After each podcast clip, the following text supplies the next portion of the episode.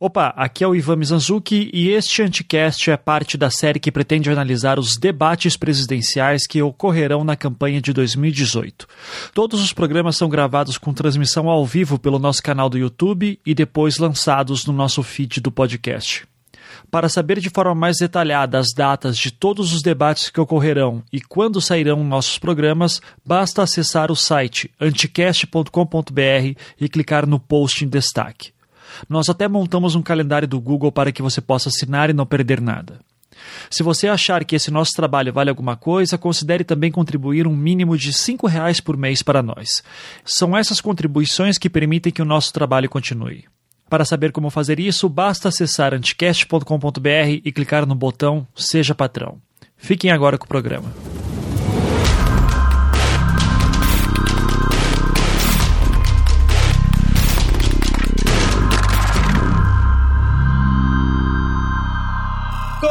Começando mais um Anticast, hoje com um som bem diferente, porque estamos aqui, eu estou aqui ao vivo, estou em Belo Horizonte. Uh, pra, eu sou o Ivan Mizanzuki e estou aqui me visitar meu querido amigo João Carvalho.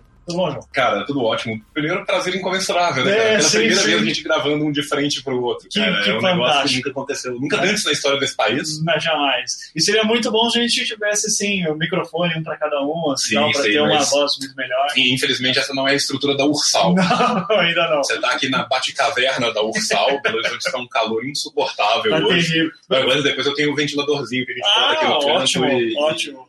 Né? e ele engana. Belo Horizonte sempre quente assim? Ou é... Não, é, Belo Horizonte está assim para te receber. Muito obrigado. O, até, pelo que me disseram, até semana passada estava frio e chovendo, Tá. e aí depois Você estava no Peru? eu né? estava, eu estava viajando de férias Aham, com a Nayara e com o Eric. Sim, Aí finalmente tirei férias depois de muito tempo. sim. sim. Aí fui pra lá pra tentar, né, levar a ideologia de gênero até o Peru.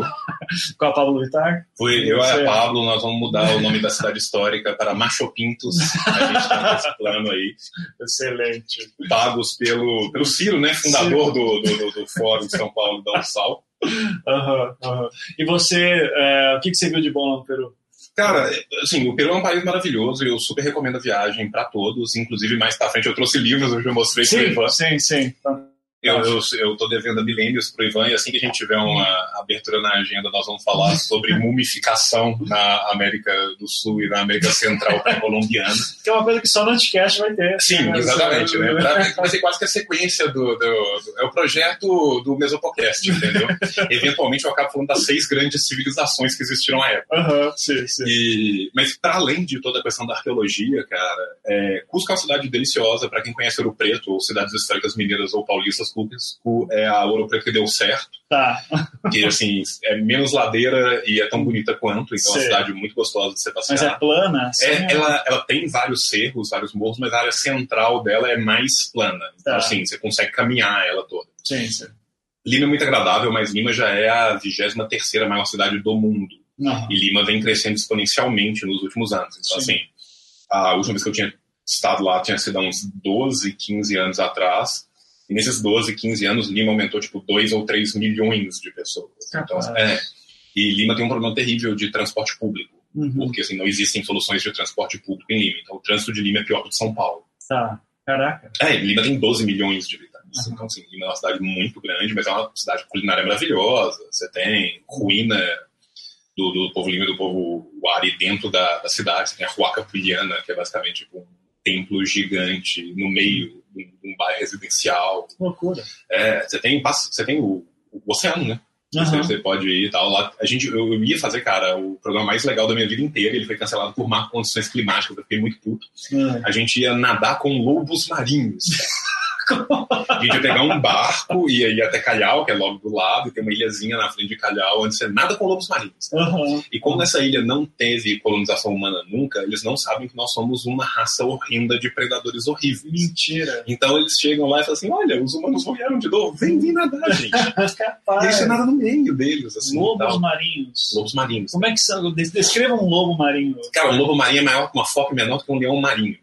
Então, assim, você pensa na foca, que você conhece a foca, e você pensa no leão marinho, que você conhece por causa do desenho do pica-pau. Claro. O lobo marinho ele é um tamanho intermediário entre a linha foca golfe. e, é, É, tá. entre a foca e o leôncio. Tá, ok. Sacou? E, Uhum. e aí, tipo assim, eles ficam lá na praia de boa, nessa ilhazinha tem pinguins e leões marinhos, e lobos marinhos, desculpa.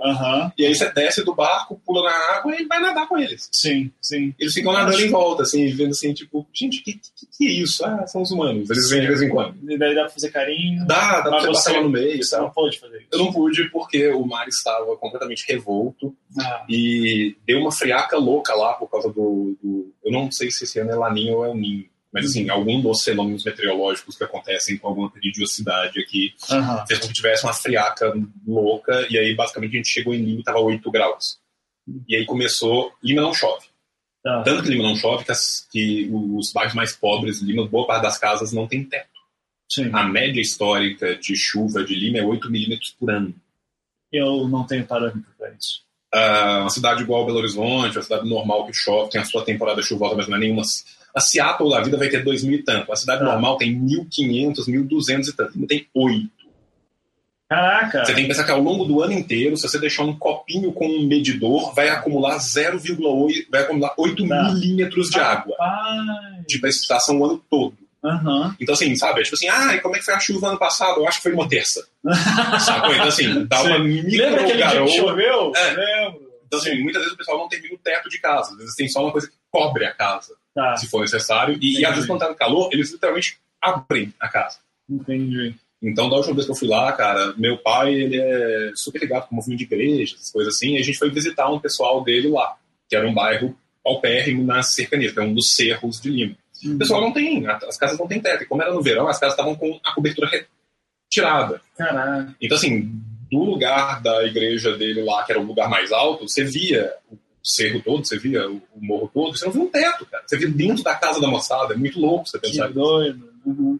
Sim, Sacou? Então, assim, mas Lima é uma puta cidade, é uma puta viagem, recomendo. sim. O- os soles estão valendo mais do que o real, então a viagem foi mais cara do que eu esperava. Capaz, sério. Eu- esses dias eu entrei só, só de curiosidade, eu entrei no Mercado Livre venezuelano e vi quanto que estão os imóveis. Olha, eu não quero dar, eu não quero piorar a situação da Venezuela, mas assim, você não precisa de muito para fazer especulação imobiliária lá agora. Cara, te falar uma coisa, eu tenho amigos venezuelanos Uhum. e alguns deles estão inclusive no Peru. Eu até encontrei com um, um Saul lá em Cusco, inclusive se o Saul for ouvir isso, um abraço pro Saul. Não. E só no Peru você já tem 600 mil venezuelanos hoje. Cara, É, porque assim, eles começaram a sair pro Brasil e o brasileiro, né, esse povo tão receptivo e acolhedor, você vê Uhum. como é que tá sendo em Roraima, né? sim, sim. E aí eles estão indo pro Peru, pra Colômbia, pra todos os lugares, assim. E, e tá foda. É, Tô achando que está complexo. então, é. Inclusive, esse é um assunto que não caiu no debate hoje de forma tão clara, né? Então, vamos, vamos teve começar, né? pouca, teve pouca situação da Venezuela hoje. Eu esperava mais do Álvaro Dias. Né? esperava mais também, né? Álvaro Dias, sempre o espancador de professor, gosto sempre de deixar muito claro isso, né? Ah, e, e- ok, vamos, vamos tirar logo o elefante da sala, que é o Cabo da Ciolo, finalmente voltou. Sim, cara, ele voltou do monte, né? Depois da sua 21. visão noturna 21 dias de, de, eh, de Jejum. jejum no de monte. jejum no monte. Inclusive a foto Sim. de, de, do Ciolo voltando do monte, cara. Aquela, assim, a, a capa de um CD de death metal. É, aquilo, não, né, aquilo é muito bom. Aquilo é maravilhoso, cara. E agora, Cara, eu, eu, eu acho que sobre o Daciolo, cara, cada país tem o Dugin que merece, né? Aham, tá. O, o, o Daciolo é basicamente o nosso Nasbol, né? Explica a referência a isso. É, Alexander Dugin é um. é, eu, eu tô fazendo muitas aspas aqui, o Ivan tá vendo assim, um sim, pô, vários coelhinhos, filósofo, é. é um escritor russo, um Olavo de cientista, vamos colocar, um cientista político russo, Aham. E ele basicamente desenvolveu o que muitas pessoas chegam a chamar de o nacional bolchevismo, seria uma versão nazi-comunista de percepção da realidade, ou seja, seria uma espécie de versão extrema conservadora, racista, misógina, louca de um conservadorismo num país só. É óbvio que o Daciolo não é nem conservador, assim, conservador, ele é muito, ele é óbvio que não é nazista, que ele não é racista, que ele não é misógino, mas ele se aproxima dessa ideia de, tipo assim, uma única, de, de, dessa questão patriótica exacerbada, e, e que muitas vezes você fala assim, pô, esse discurso do Daciolo, se você tirar toda essa loucura evangélica dele e tal, ele se aproxima mais de quem? Uhum. Da esquerda. Sim. Sim. Né? Então, assim, tirando a parte onde ele fala da Ursal e que ele vai perseguir o comunismo, que não vai deixar fazer o comunismo, os Illuminati uhum, e tudo mais, na hora que você começa a ver o que, que ele propõe fazer, tem algumas coisas que se assemelham. Por isso que o, o Dugin fica, o pessoal chama de Nasbol. Uhum. Mas, assim, o, o Daciolo, cara, é, é um evento à parte sim, no debate, sim. né? Para mim é, é, é, muito doido porque no primeiro debate ele estava ele tava com uma versão muito louca do, do Bolsonaro. Ele estava com uma cara muito. É que a Ursal tirou todo o brilho, né? Uhum. Então deu esse lance meio Olavo de Carvalho, assim, né? Foro de São Paulo. Não, e depois é aquele vídeo, né, da estátua da Havana, Sim, né? da Havana. Não, e, ele e, provou e, seus o bagulho poderes. caiu, cara. Ele provou seus poderes. Aquilo que foi a parte mais maravilhosa de todas. Ele, pô, o Daciolo fez um vídeo louco falando da estátua da Havana e tal. Deu uma chuva e o bagulho caiu, cara. A tocha caiu da mão. E a gente falou assim, caralho, o Daciolo tem poderes, cara.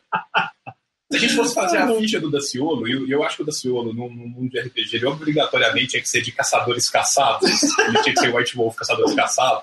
Ele ia poder ter fé verdadeira, sabe? Então, assim, uma vez por aventura, você deixa o Daciolo rodar um D20, você caiu um ou 20, você deixa ele fazer algum pequeno milagre, sabe? Sim, é sim, isso. sim, sim, sim. Então, assim, o Daciolo. ia derrubar a van. Ele falou assim, pô, eu vou derrubar essa estátua, porque eu tive uma visão noturna, e o senhor, glória a Deus. E aí, pô, a estátua. Rola a dado aí, Daciolo. Caraca, moleque, 20! Caiu, caiu! Aí a mesa inteira vai loucura? Ah, então, daí nessa hoje, ele ficou, é, assim, ele, mandou beijo pra mãe, né, assim, ele disse que gosta das mulheres, Ah, mandou cara, pra é, mãe, é foda, avó. velho. Porque assim, o, o Daciolo mandou beijo pra mulher e pra mãe, mas eu tô até aqui com o Twitter aberto.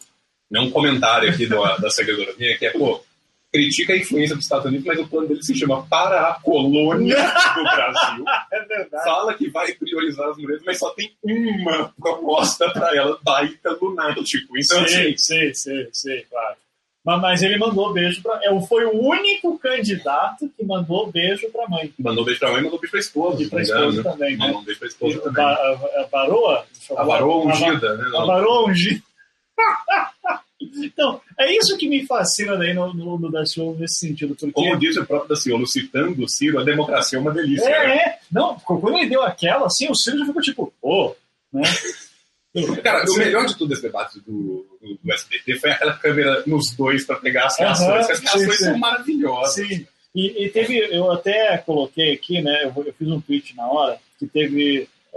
É que assim, eu faço tweets pra, com anotações para depois vir fazer esses programas, né? Então, assim, é, um dos tweets que eu lancei aqui foi a hora que ele vai fazer uma pergunta para a Marina, né? E ele começa a falar para a Marina, a Marina começa assim, meio que com um sorrisinho segurando, né? Porque tem, bom, vai, vai vir loucura aí agora. É, e daí vem uma pergunta séria. É, e ela não sabia existir. Ela não soube responder. Eu vi seu tweet É, na hora sim. e eu falei assim, gente, é tão isso. Eu queria ter escrito isso. Não, é pior que ela até respondeu bem, sabe? Para quem foi Marina pego no susto. Assim, né? por mais que a Marina né, tenha mais uma vez aprofundado o buraco do centro para chegar no extremo centro. Né, teu tipo, o- cara, tipo, no- é uma pena que os debates vão acabar agora. Se a gente tivesse mais um mês de debate, a Marina ia entrar com 12 horas de lag direto do Japão. Ela vai afundando para baixo Sim, e ela tá assim, criando um novo lugar de pós-modernidade que é o extremo centro. sim, sim. Mas apesar de todos os pesares, se você for pensar só na participação dela enquanto participação midiática no debate, a Marina foi muito bem nesse debate. Sim, sim, sim. É Como vem vindo em outros também, né? Mas eh, eu, eu quero ente- encerrar essa parte da Ciolo, porque, né, de novo, é o grande elefante do- do- da cena. é, que ela faz uma pergunta, ele faz uma pergunta, daí ela responde meio no susto, assim, sério. E, e daí eu até, mas é o tweet que eu fiz, né? A Marina ouvindo o Daciolo segurando o riso, esperando doideira. Daí veio pergunta séria. Ela mal sabe responder direito. Daciolo é um mestre Jedi do xadrez político. Cara, mas. e o pior de tudo é que isso é totalmente verdade, cara. É, é uma coisa de louco, assim, Uhum. cara, porque é verdade. O- Bicho, primeiro, o cara fez uma campanha com 700 reais e ele falou na campanha dele dos 700 reais com, o- com Meirelles, que Uhum. foi fenomenal. Não, que inclusive foi muito bem E ele, sucedido. com- sim, e ele com 700 reais, cara, ele fez. Cara, uns dias desse atrás, saiu essa notícia da campanha dos 700 reais dele e eu fiz um tweet também falando isso. Eu fiz o cálculo de quanto que a gente precisava para eleger o Daciolo com 100%. E se o, se o Twitter se juntasse e desse mais 36 mil e pouquinho, dava para eleger o Daciolo com 100%. Mas você pegar 700 reais deu 2, você faz a regra de 3 e joga para 100, uhum. 36 mil reais o Daciolo teria 100% das intenções de voto. Eu, eu, fiz isso na esperança de que alguém investisse esse dinheiro, sabe? O cara fala assim, não, eu vou vender o meu J3 e vou investir no Daciolo. Sim, porque o, o, o, Meirelles foi na campanha. Foi quantos milhões que ele colocou? 40 e poucos milhões, sendo que 20 milhões ele situou, né? É, -huh, Ou são sim. 20, não, desculpa, são 20 e poucos milhões e 10 milhões ele situou, se não me engano. Isso, o Amoedo também foi mais ou menos por aí, foi. né? O Amoedo foi tudo do bolso dele também. Então você tem campanhas milionárias que competem com o Daciolo com 600 reais. De, de, de você começar a né? Porque, assim, a gente fala do Amoedo, daqui a pouco alguém vai abrir uma janela aqui em casa e vai perguntar ah, se a gente conhece o Partido você, Novo. Oh, você conhece o Partido Novo? Então, você, você, tem, antes que as pessoas cheguem... ponta laranja aparecendo Exatamente, na janela. chega uma ponta laranja aqui falando que você conhece o Partido Novo, para além da, das suas autodoações, o, o Novo tem uma máquina de recolhimento de dinheiro do funcionário PJ que ganha R$ 1.200 por mês e acha que é capitalista, que é uma coisa impressionante. Então, assim, o Amoedo, é óbvio que o grosso da campanha dele, mas houve também uma recolha de dinheiro dentro do partido e tal, que é, que é até bastante impressionante, se você for pensar. Sim. Ah, partido de, do Itaú, né? É, mas assim, só porque, tipo, porque senão vai chegar alguém do novo e vai falar, isso é uma mentira, você vocês esquerdopatas, tá falando que doou tudo. Não, eu doei. Eu doei também. Sacou, tá então? Certo. Não, não, beleza.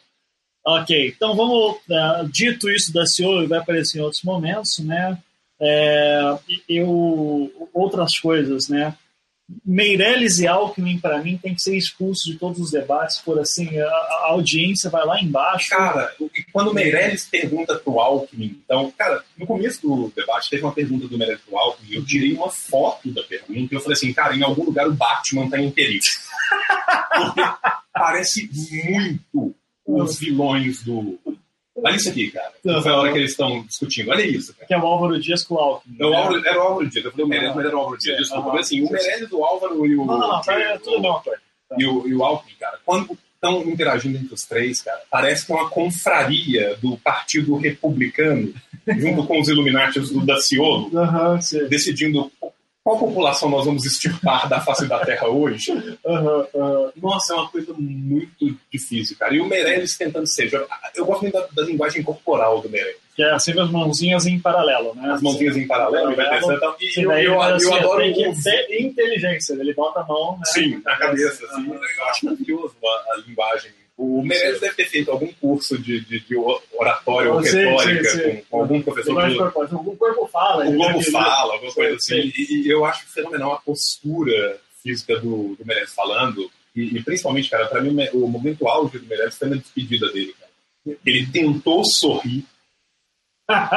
e o Meirelles, cara, se você está ouvindo a gente em casa, tiver como rever o debate, uhum. tiver o debate lá, e vai no momento de um minuto de despedida de cada um, e ver o Meirelles tentando sorrir, cara. É tipo assim, a boca não sobe, sabe? Uhum. Ele tenta sorrir, mas no final ele faz um V kawaii da vitória. Porra, cara, o Meirelles mandando um Vzinho kawaii, assim. Eu... Foi o Meirelles que deu aquela invertida no Daciolo. Foi, pro Daciolo que ele fez aquela, tipo, ó, se quiser continuar concorrendo aqui, você vai ter que saber melhor como é que funciona. Sim, foi, é, foi com... Porque eu não sou banqueiro. Eu sou, eu não sou banqueiro, eu sou bancário. É, ah, uh -huh. né? É. Uh -huh, sim.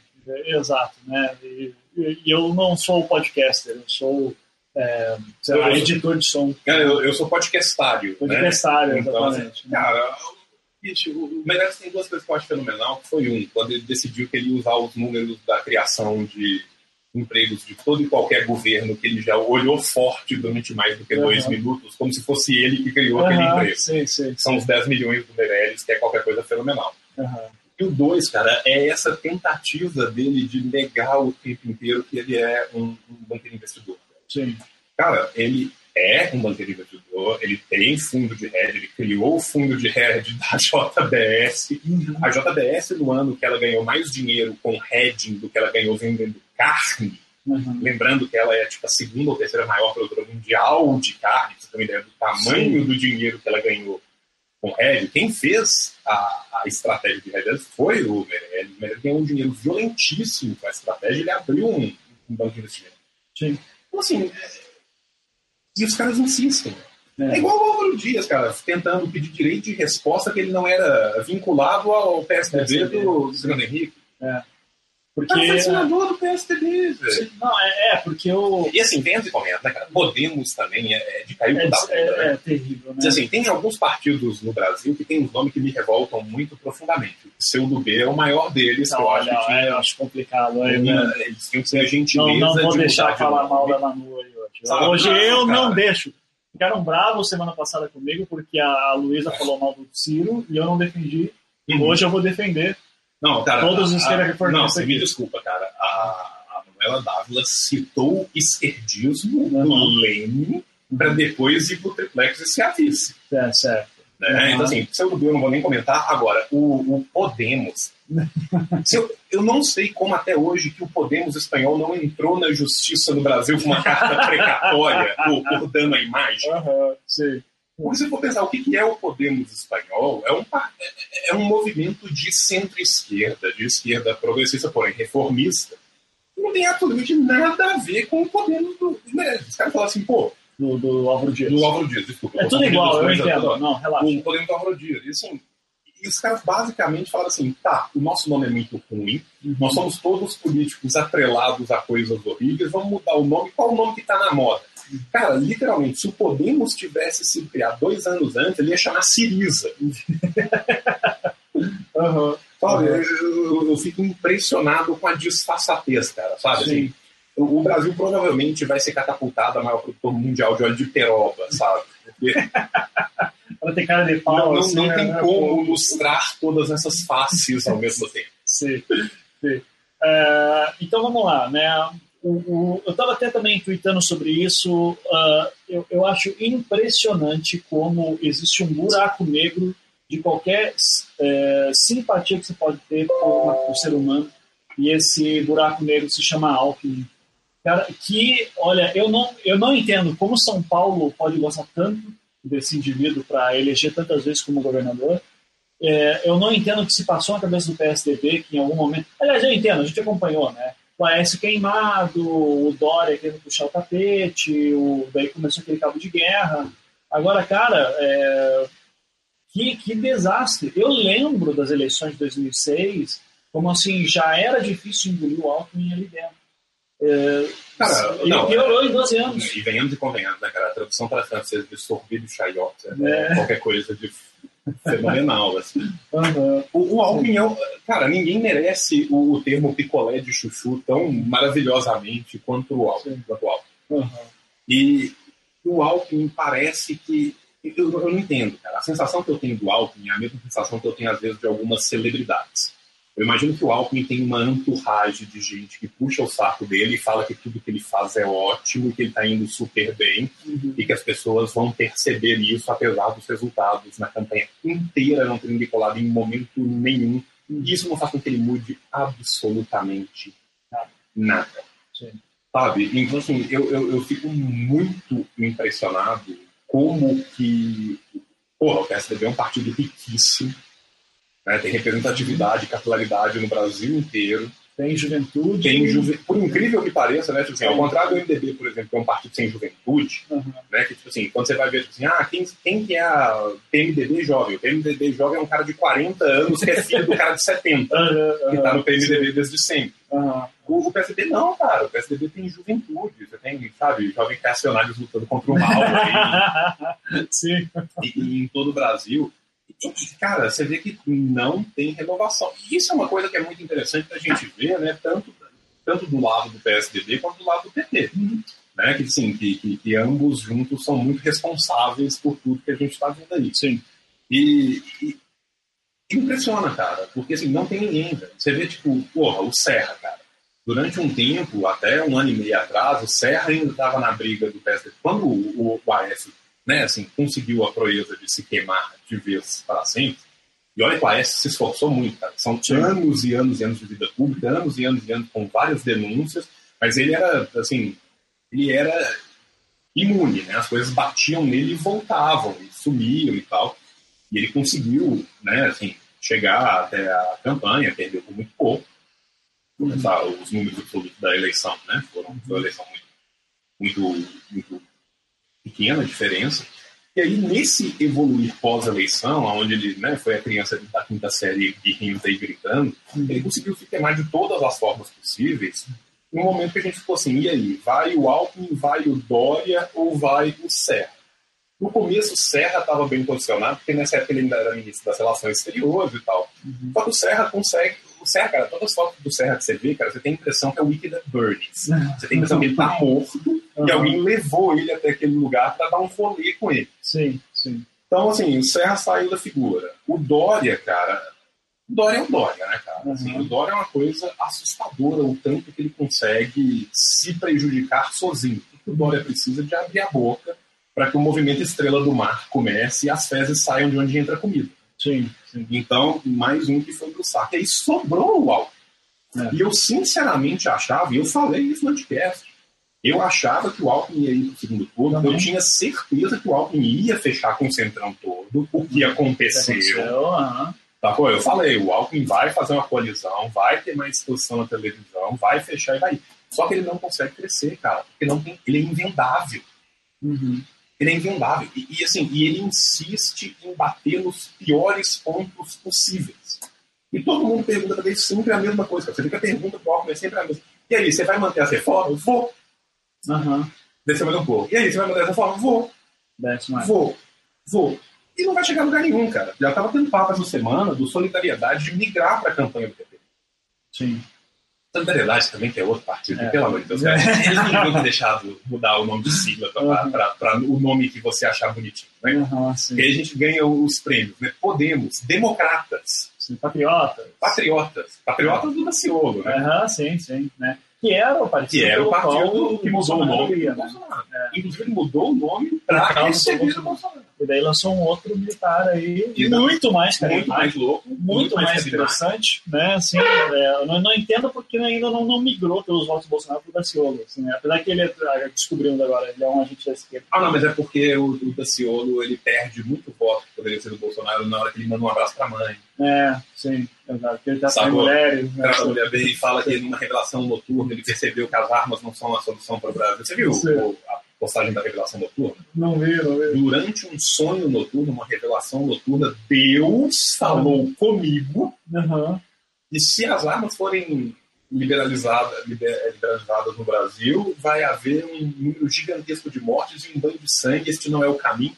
Então, assim, ele teve uma revelação profética, uhum, sim. aonde basicamente todas as pesquisas científicas e todos os dados do mundo falaram com ele na forma de Deus e mostraram para ele que não daria certo. Que maluquice. Tá. Não, que, aliás, que, que maluquice isso ter acontecido dessa forma, né? Eu, não duvido de nada.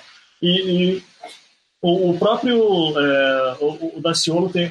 É difícil não falar do Daciolo nisso, né? Aquele momento lá que está respondendo uma pergunta dele, daí ele começa a falar para si mesmo, né? Fala, Daciolo, fala.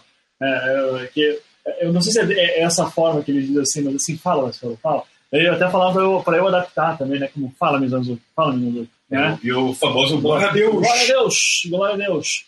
Então, assim, vamos lá. É, de, uh, o Alckmin não decola.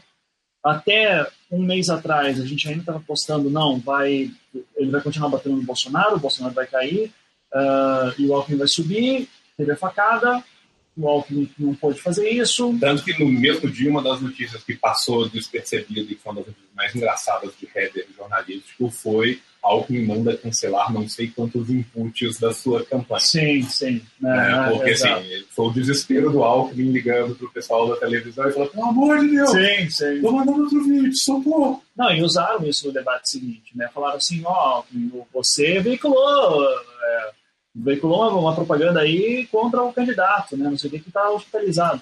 Ele falou, não, Daí ele explicou que a gente já sabe, né? Isso é uma questão que, pô, tem um horário que você pode mandar as fitas, uhum. não deu tempo de mexer, mas também. Então, mas de qualquer maneira, bom, o Alckmin já pode dar tchau nesse sentido. Cara, o, o Alckmin, se a gente for acompanhar as últimas pesquisas, assim, se a gente for acompanhar uma mediana das pesquisas, o Alckmin ele está estacionado na sua margem de erro há pelo menos um mês e meio. Então, assim, do, do 6 a 9%, variando de onde a pesquisa vem, ele não saiu e não sai mais. Uhum. Né? A Marina, que, tava, que chegou a bater 11, 12, decaiu violentamente, como sempre acontece em todas as eleições. Mas ela, por um tempo, era a única que estava indo para o Bolsonaro. É, né? porque a questão é a seguinte, né? A, a Marina, principalmente assim, no primeiro debate, ela teve escalonada muito grande, porque ela deu duas patadas gigantescas. No segundo debate. Né? No segundo, desculpa, né? TV, No segundo debate, ela deu duas patadas gigantescas no, no, no Bolsonaro, e aí ela deu uma subida muito grande. Uhum mas também ainda não tinha tido a transferência dos votos do Lula, e essas pesquisas ainda eram aquelas pesquisas condicionadas. Né? Então, assim, na, na, pesquisas nas quais o Lula mantinha seu índice histórico de 30 e poucos por cento. Uhum. Quase 40. Quase 40, 40 né? Mas assim, e, e, e, não tinha tido ainda a do, dos votos. Tanto que nessas pesquisas condicionadas todas, o Haddad nunca passava de 5 a 6%. Uhum. Né? Então, assim, depois que você teve, de fato, né, a queda da, da candidatura Lula, e você começa a migração, você teve um, um crescimento que vem sendo assim, muito marcante do Haddad, por mais que nessa última ele tenha crescido menos, que mostra que ele vai chegar no seu patamar de estabilidade, uhum. provavelmente agora na eleição.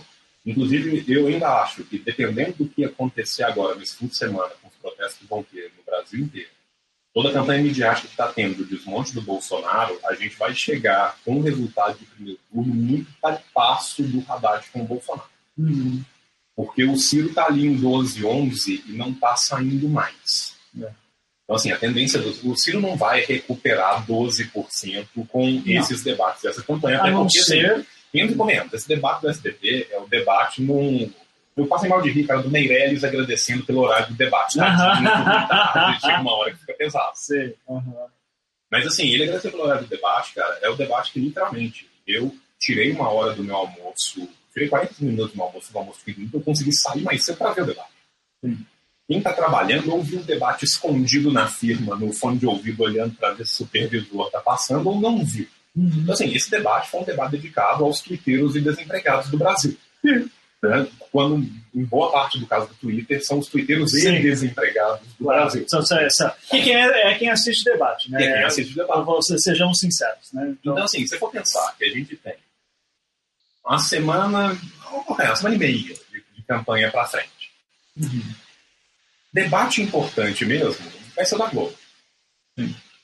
Por mais que, é na sexta... É na sexta-feira anterior. Uhum. Por mais que o debate da Globo seja um debate que de fato tem uma um peso nas eleições que de fato alavanca a candidatura, é muito difícil de você imaginar que você vai conseguir ter uma reversão de 50% dos votos do Haddad para os votos do, do Ciro. Uhum. E quem poderia, em tese, migrar para o Ciro é quem está votando no Haddad. Sim. Tanto se você for pensar demograficamente, no Nordeste brasileiro, inclusive, cara, isso é uma coisa que me dá um, um gosto de falar, cara o que a gente vê de, de, de, pessoas no sul e no sudeste que são extremamente preconceituosas contra os votantes do Nordeste. Não, o Nordeste não sabe votar, não sei o quê.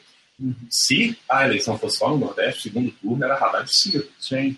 Né? Seria Se a eleição fosse só no Sudeste, provavelmente o Bolsonaro estava quase ganhando no primeiro Se fosse no Paraná, teve uma época que era Álvaro Dias, Dias e, e, Bolsonaro. E Bolsonaro. Pô, puta que pariu. Sabe? E aí, tipo assim, cara, nós aqui é o sujo e o mal lavado, é, né? Paraná e Minas Gerais. Porque, uhum. assim, São Paulo também é outra coisa, cara. Cara, vou pensar que o segundo turno de São Paulo vai ser Dória e Scaff. cara, é, é, é um negócio assustador. Vocês não têm o filho do ratinho. É. A gente tem o filho do ratinho, para parar. Sabe, não, a gente ganha qualquer um. Não, a gente tem o Anastasia, que está em todos os esquemas do PSDB, uhum. e o Pimentel, que consegue ser ainda mais PSDBista do que o Haddad. Uhum. Todo mundo fala assim, ah, o Haddad é o mais PSDBista dos uhum. petistas, porque as pessoas conhecem pouco o Pimentel. Sim. Tá, você pergunta para qualquer professor, para qualquer funcionário público, para qualquer servidor da saúde do governo de Minas, quem é Pimentel? E você vai ver as coisas maravilhosas que eles falam. Sim. Né? Sendo que, sim, gente vai ser um estado, e, e, Minas Gerais é um estado oligofrênico. Uhum. E assim, nós vamos eleger o Anastasia para governador, a Dilma para senador e provavelmente vão ser as mesmas pessoas. e a votação dos dois vai ser extremamente igual. Uhum. Então, assim, e quando a gente entra no quesito de quais são os deputados federais mais votados, cara, não sei se você viu, essa semana saiu uma pesquisa de de, de opinião sobre deputados federais mais mencionados na pesquisa uhum. por Estado. Em São Paulo, cara, é Celso Russomano, Kim Kataguiri, Bolsonaro. Bolsonaro.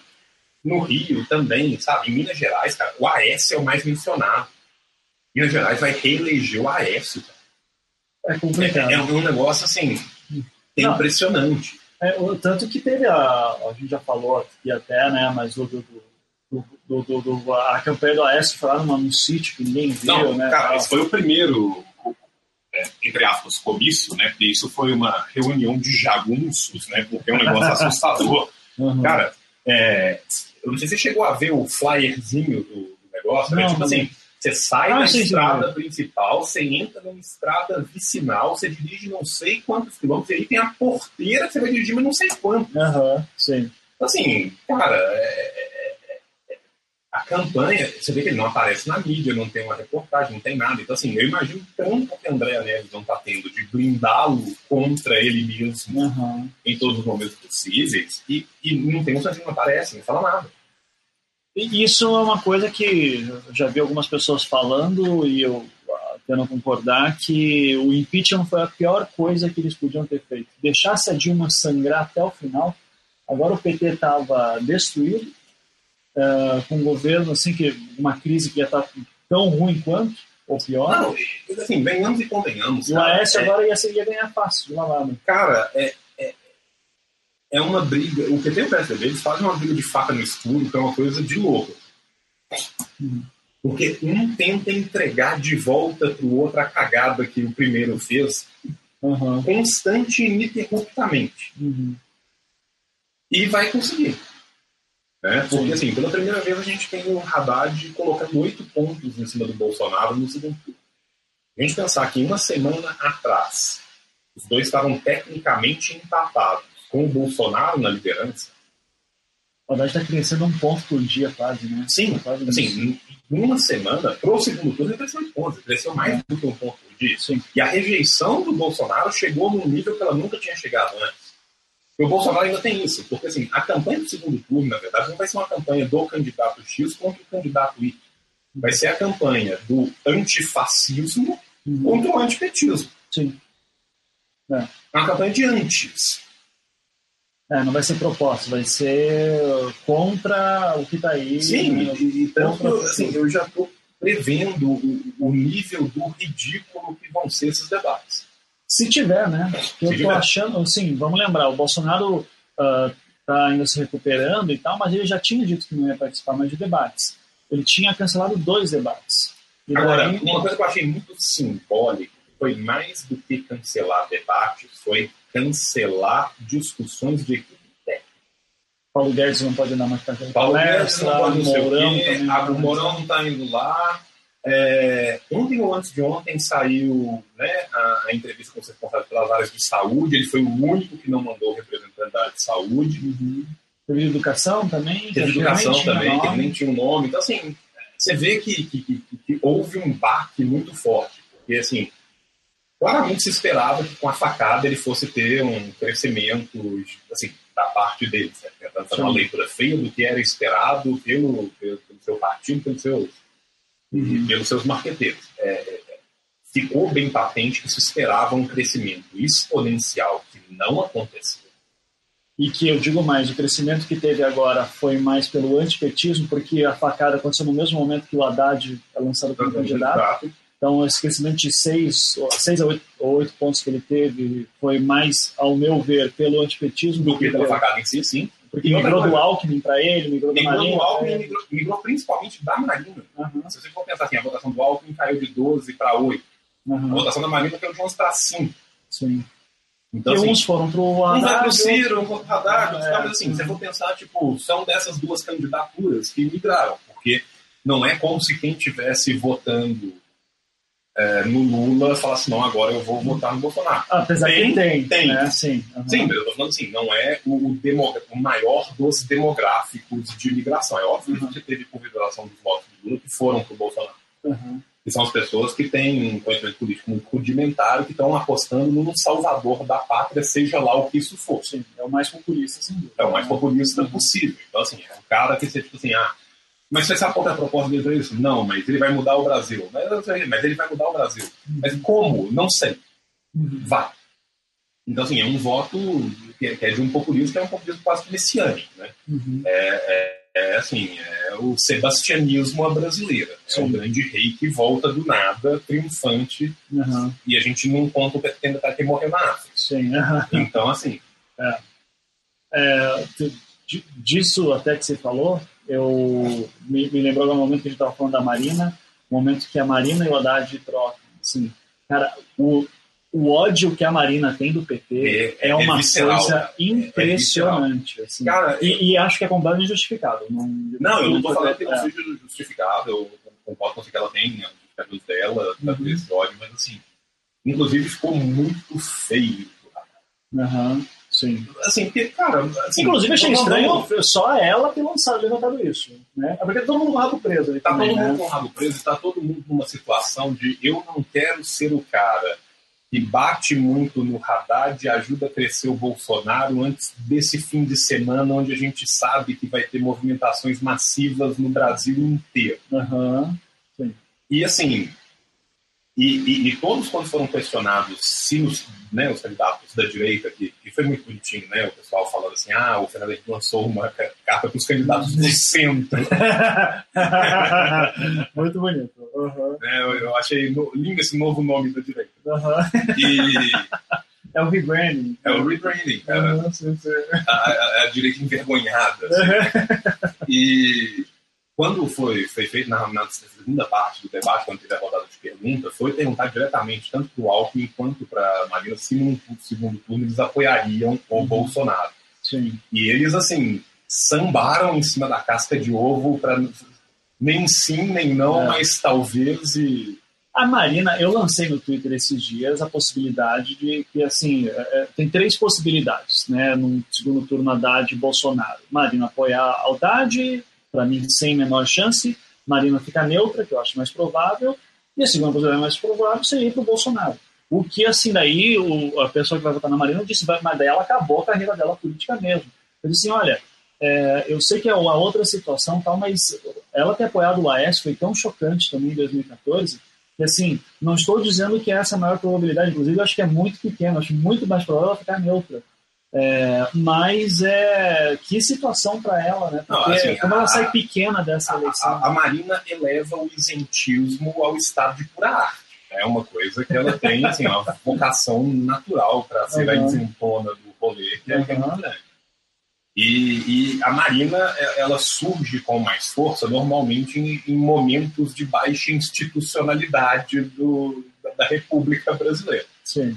Tanto que normalmente a Marina cresce antes das eleições, no começo das eleições, e depois vai numa espiral decadente Uhum. até o final do, do, do período eleitoral, de onde novamente ela some para ressurgir misticamente daí a quatro anos. Uhum. Assim como Cthulhu, ela vai dormir embaixo do cenário. Assim.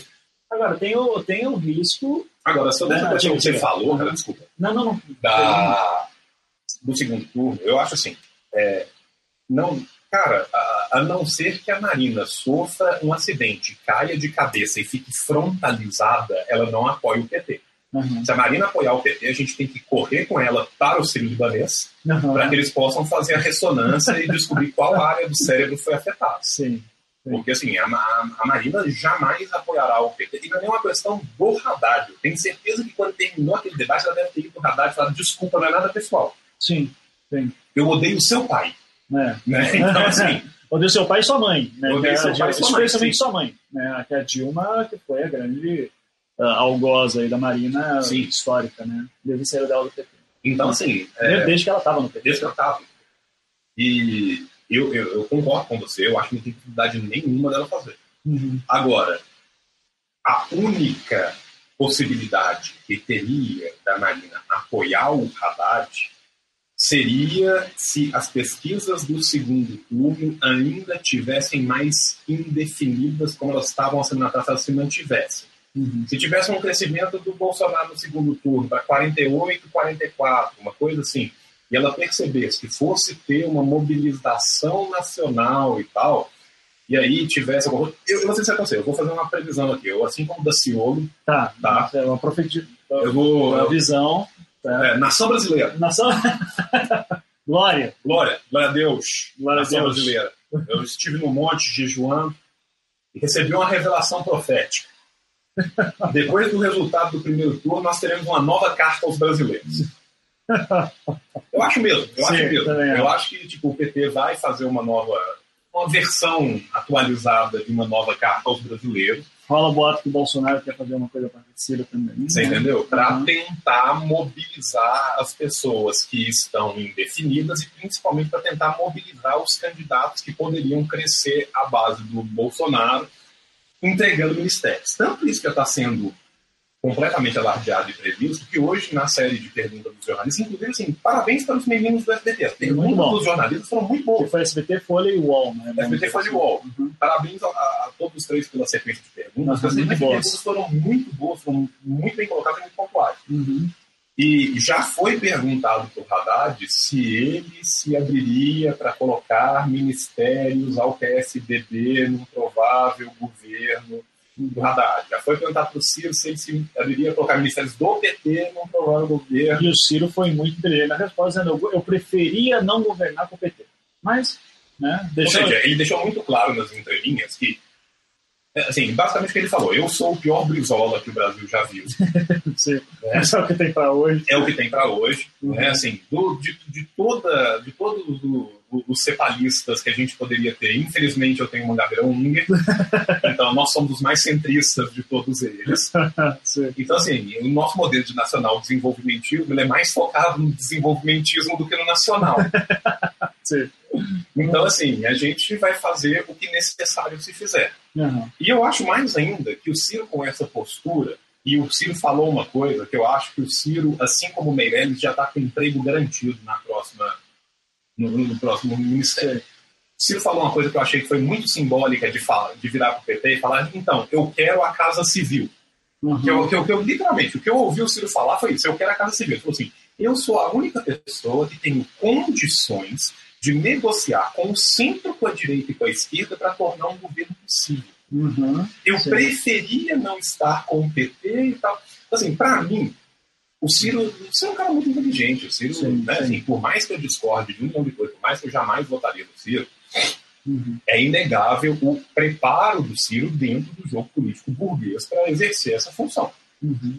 E, de fato, ele é um baita conciliador de classes e seria um baita mediador numa conciliação de classes de qualquer governo que a gente tiver aí. Sempre mais indicado, aparentemente, é que o antipetismo vencerá Uhum. desculpa, que o antifascismo vencerá e que o PT será Sim, mais sim. uma vez conduzido. O que eu acredito, por sinal, que vai ser a derrocada final do PT. É. Eu acho. Uhum. Eu acho que esse governo vai ser o último governo do, do PT. Depois eu entro em É, maiores depois, é, detalhes. fiquei, fiquei curioso com isso. Deixa eu pegar esse teu gancho do Ciro, então, porque é, teve um momento do debate em que um dos jornalistas, de novo, uma das boas perguntas que foram feitas, perguntou a relação do PSDB, do PMDB, Uhum. como é que, que assim, é, ah, você fala direto que você vai acabar com o PMDB, como é que vai fazer isso, né?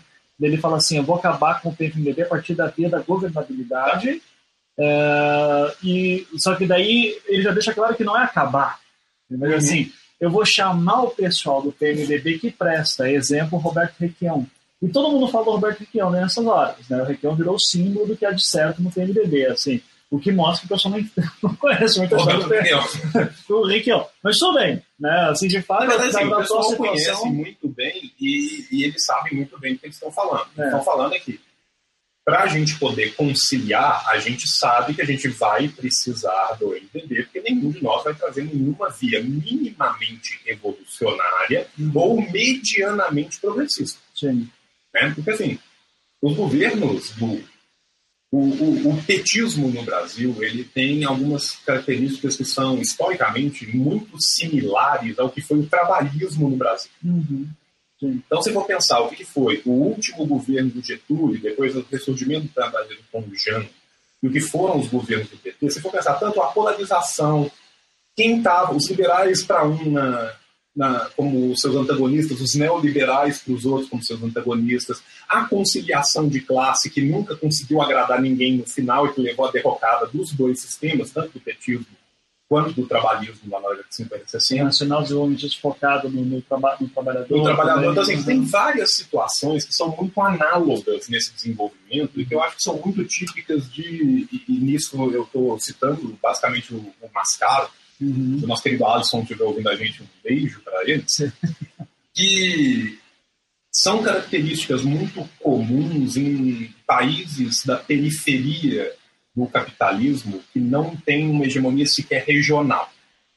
Então, como eles são permeados constantemente por uma briga das suas burguesias nacionais com as burguesias internacionais, economia e política acabam virando uma superestrutura nesse, nesses lugares que vão refletir muito como que a, a forma valor, a forma mercadoria está sendo tratada no âmago desses capitalismos. Uhum. Mais uma vez, o que a gente está tá indo é para um governo que vai ser forçosamente um governo de coalizão.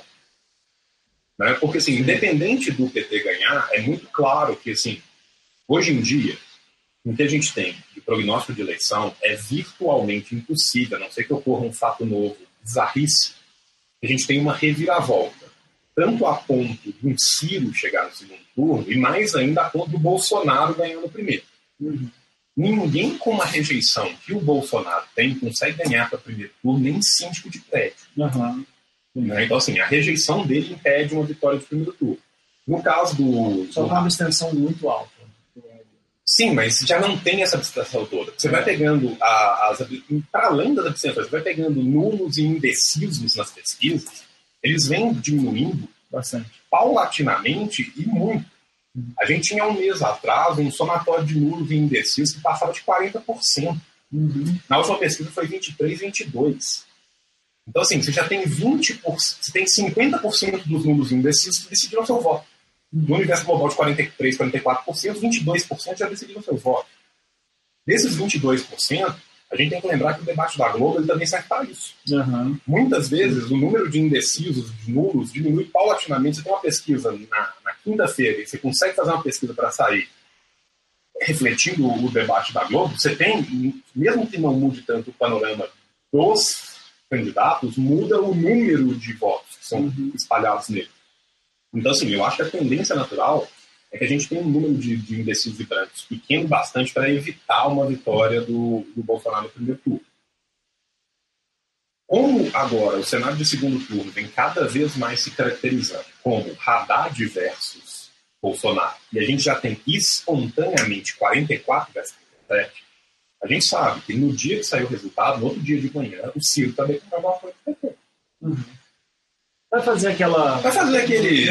Vai fazer. Vai, vai cidade é. difícil para conseguir garantir não apenas o ministério dele, mas o trabalho pro Lupe, né? Ah. sei. E eu acho que, tipo assim, o, o PDT vai sair muito fortalecido dessa, dessa eleição presidencial sim, sim. e vai sair muito fortalecido dentro do governo. E eu acho que o Ciro vai querer não apenas uma pasta para ele, que eu suponho que vai ser a Casa Civil, uhum. por mais que o Ciro também seria um bom nome assim, um bom nome mesmo. Eu não acho que ele seria um bom nome, Sim. eu não botaria no Você está sendo real político Eu estou sendo real político total. Ele uhum. seria um bom nome para um futuro governo PT de coalizão também na Fazenda. Uhum. Só que eu acho que o que ele vai tentar fazer? Ele vai tentar colonizar para o PDT o Ministério do Trabalho, que historicamente sempre teve ligado ao PDT. Uhum. Vai tentar pegar a Casa Civil para ele, porque eu acho que vai ser da Casa Civil que ele quer se catapultar para ganhar a próxima eleição. Uhum e vai tentar pegar, por exemplo, o MDIC, entendeu? Comerciou, movimento de indústria, todas essas áreas afetas ao nacional desenvolvimentismo, ele vai tentar achar uma cadeira como uma cadeira única. Uhum. Isso se ele não conseguir colonizar o planejamento.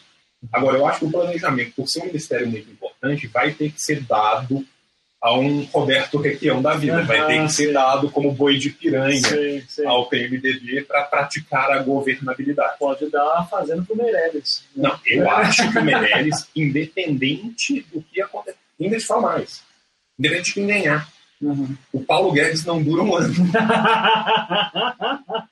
Se acontecer uma tragédia do Paulo Guedes, né? cara, é aquela coisa, né? Grandes veículos comunistas globalistas, como, por exemplo, a The Economist, sim. né, já estão falando disso. Mais ainda, você já teve o Bill Clinton e o Partido Democrático Americano, Democrata Americano também já dando algumas declarações. Esse pessoal não está preocupado com a população brasileira, esse pessoal está preocupado com o seu dinheiro. O problema do Paulo Guedes é assim, você tem grandes nomes da economia, independente de você gostar ou concordar ou não com as teorias macroeconômicas que ele segue, com as ideologias que ele segue, você tem nomes reconhecidos internacionalmente nas, nas pastas econômicas, nas grandes campanhas. Né? Tipo, o Alckmin tem o Perseu Abramo. O Perseu Abramo, por mais que eu, que eu discorde de literalmente toda e qualquer palavra que ele escreveu, esteja escrevendo ou venha escrever na sua vida, Sim. Ainda assim é um cara que tem, tipo, não apenas uma experiência pública muito grande, mas uma experiência acadêmica internacional, publicação na rua, em todas as revistas quadras do mundo inteiro e tal. Então, assim, são pessoas que têm uma preparação para isso. O Paulo Guedes não. O Paulo Guedes é o, é o típico Chicago Boy. Não, ele trabalhou no, no, no Chile. Né? Ah, você, sim, você, sim. Você viu a matéria da Piauí, Ah, né? Para quem não sabe, leia a matéria da Piauí, do Mauro Gaspar, que é o perfil do Paulo Guedes, que fala lá em que ele trabalhou, ele foi convidado para dar aula na Universidade do Chile durante a ditadura Pinochet. Ah, esse trecho eu achei ridiculamente revelador, eu falei no, no, eu falei no Twitter, né? Ah, que daí foi chamado para lá, eh, e daí, eu, durante a ditadura, ele sabia que era uma ditadura, mas ele não se importava muito, porque intelectualmente isso era irrelevante para ele. Ah, e que daí, enfim, né? Isso Tem o era- fato de ser uma ditadura ser relevante para ele, tá bem Tá mostrado bem, na hora que ele tá com o Mourão e com, com o Bolsonaro, né? Então, assim, isso, isso já mostra bastante o Paulo Guedes. né? Então, assim, tô falando assim, mesmo que aconteça uma catástrofe e Bolsonaro se torne o, o presidente O Meirelles em República, algum momento vai lá. o Meirelles em algum momento vai ser chamado. Eles vão chamar Meu Meirelles. Kawai. Que loucura. Ele vai colocar os seus dois dedos em verde e vai fazer moshi moshi. Né? O Meirelles chique. O Meirelles chique. né? Ai, ai, que, que fantástico. Mas assim, cara, voltando na questão que eu tava, eu comecei a tangenciar com a negociata do Ciro, é, por que que eu acho que tem... Assim, primeiro, é, eu, pelo menos, vislumbro hoje, com as últimas pessoas que estão saindo, com a taxa de rejeição, por mais que a taxa de rejeição do Haddad tenha crescido, ela não é uma taxa de rejeição Cresce quando qualquer um começa a crescer. Ela cresce né? quando qualquer um começa a crescer, ela cresce pela migração de voto, as pessoas começam a saber quem é o Haddad e as pessoas do antipetismo e do antilulismo começam a perceber que ah, esse é o cone atual do Lula.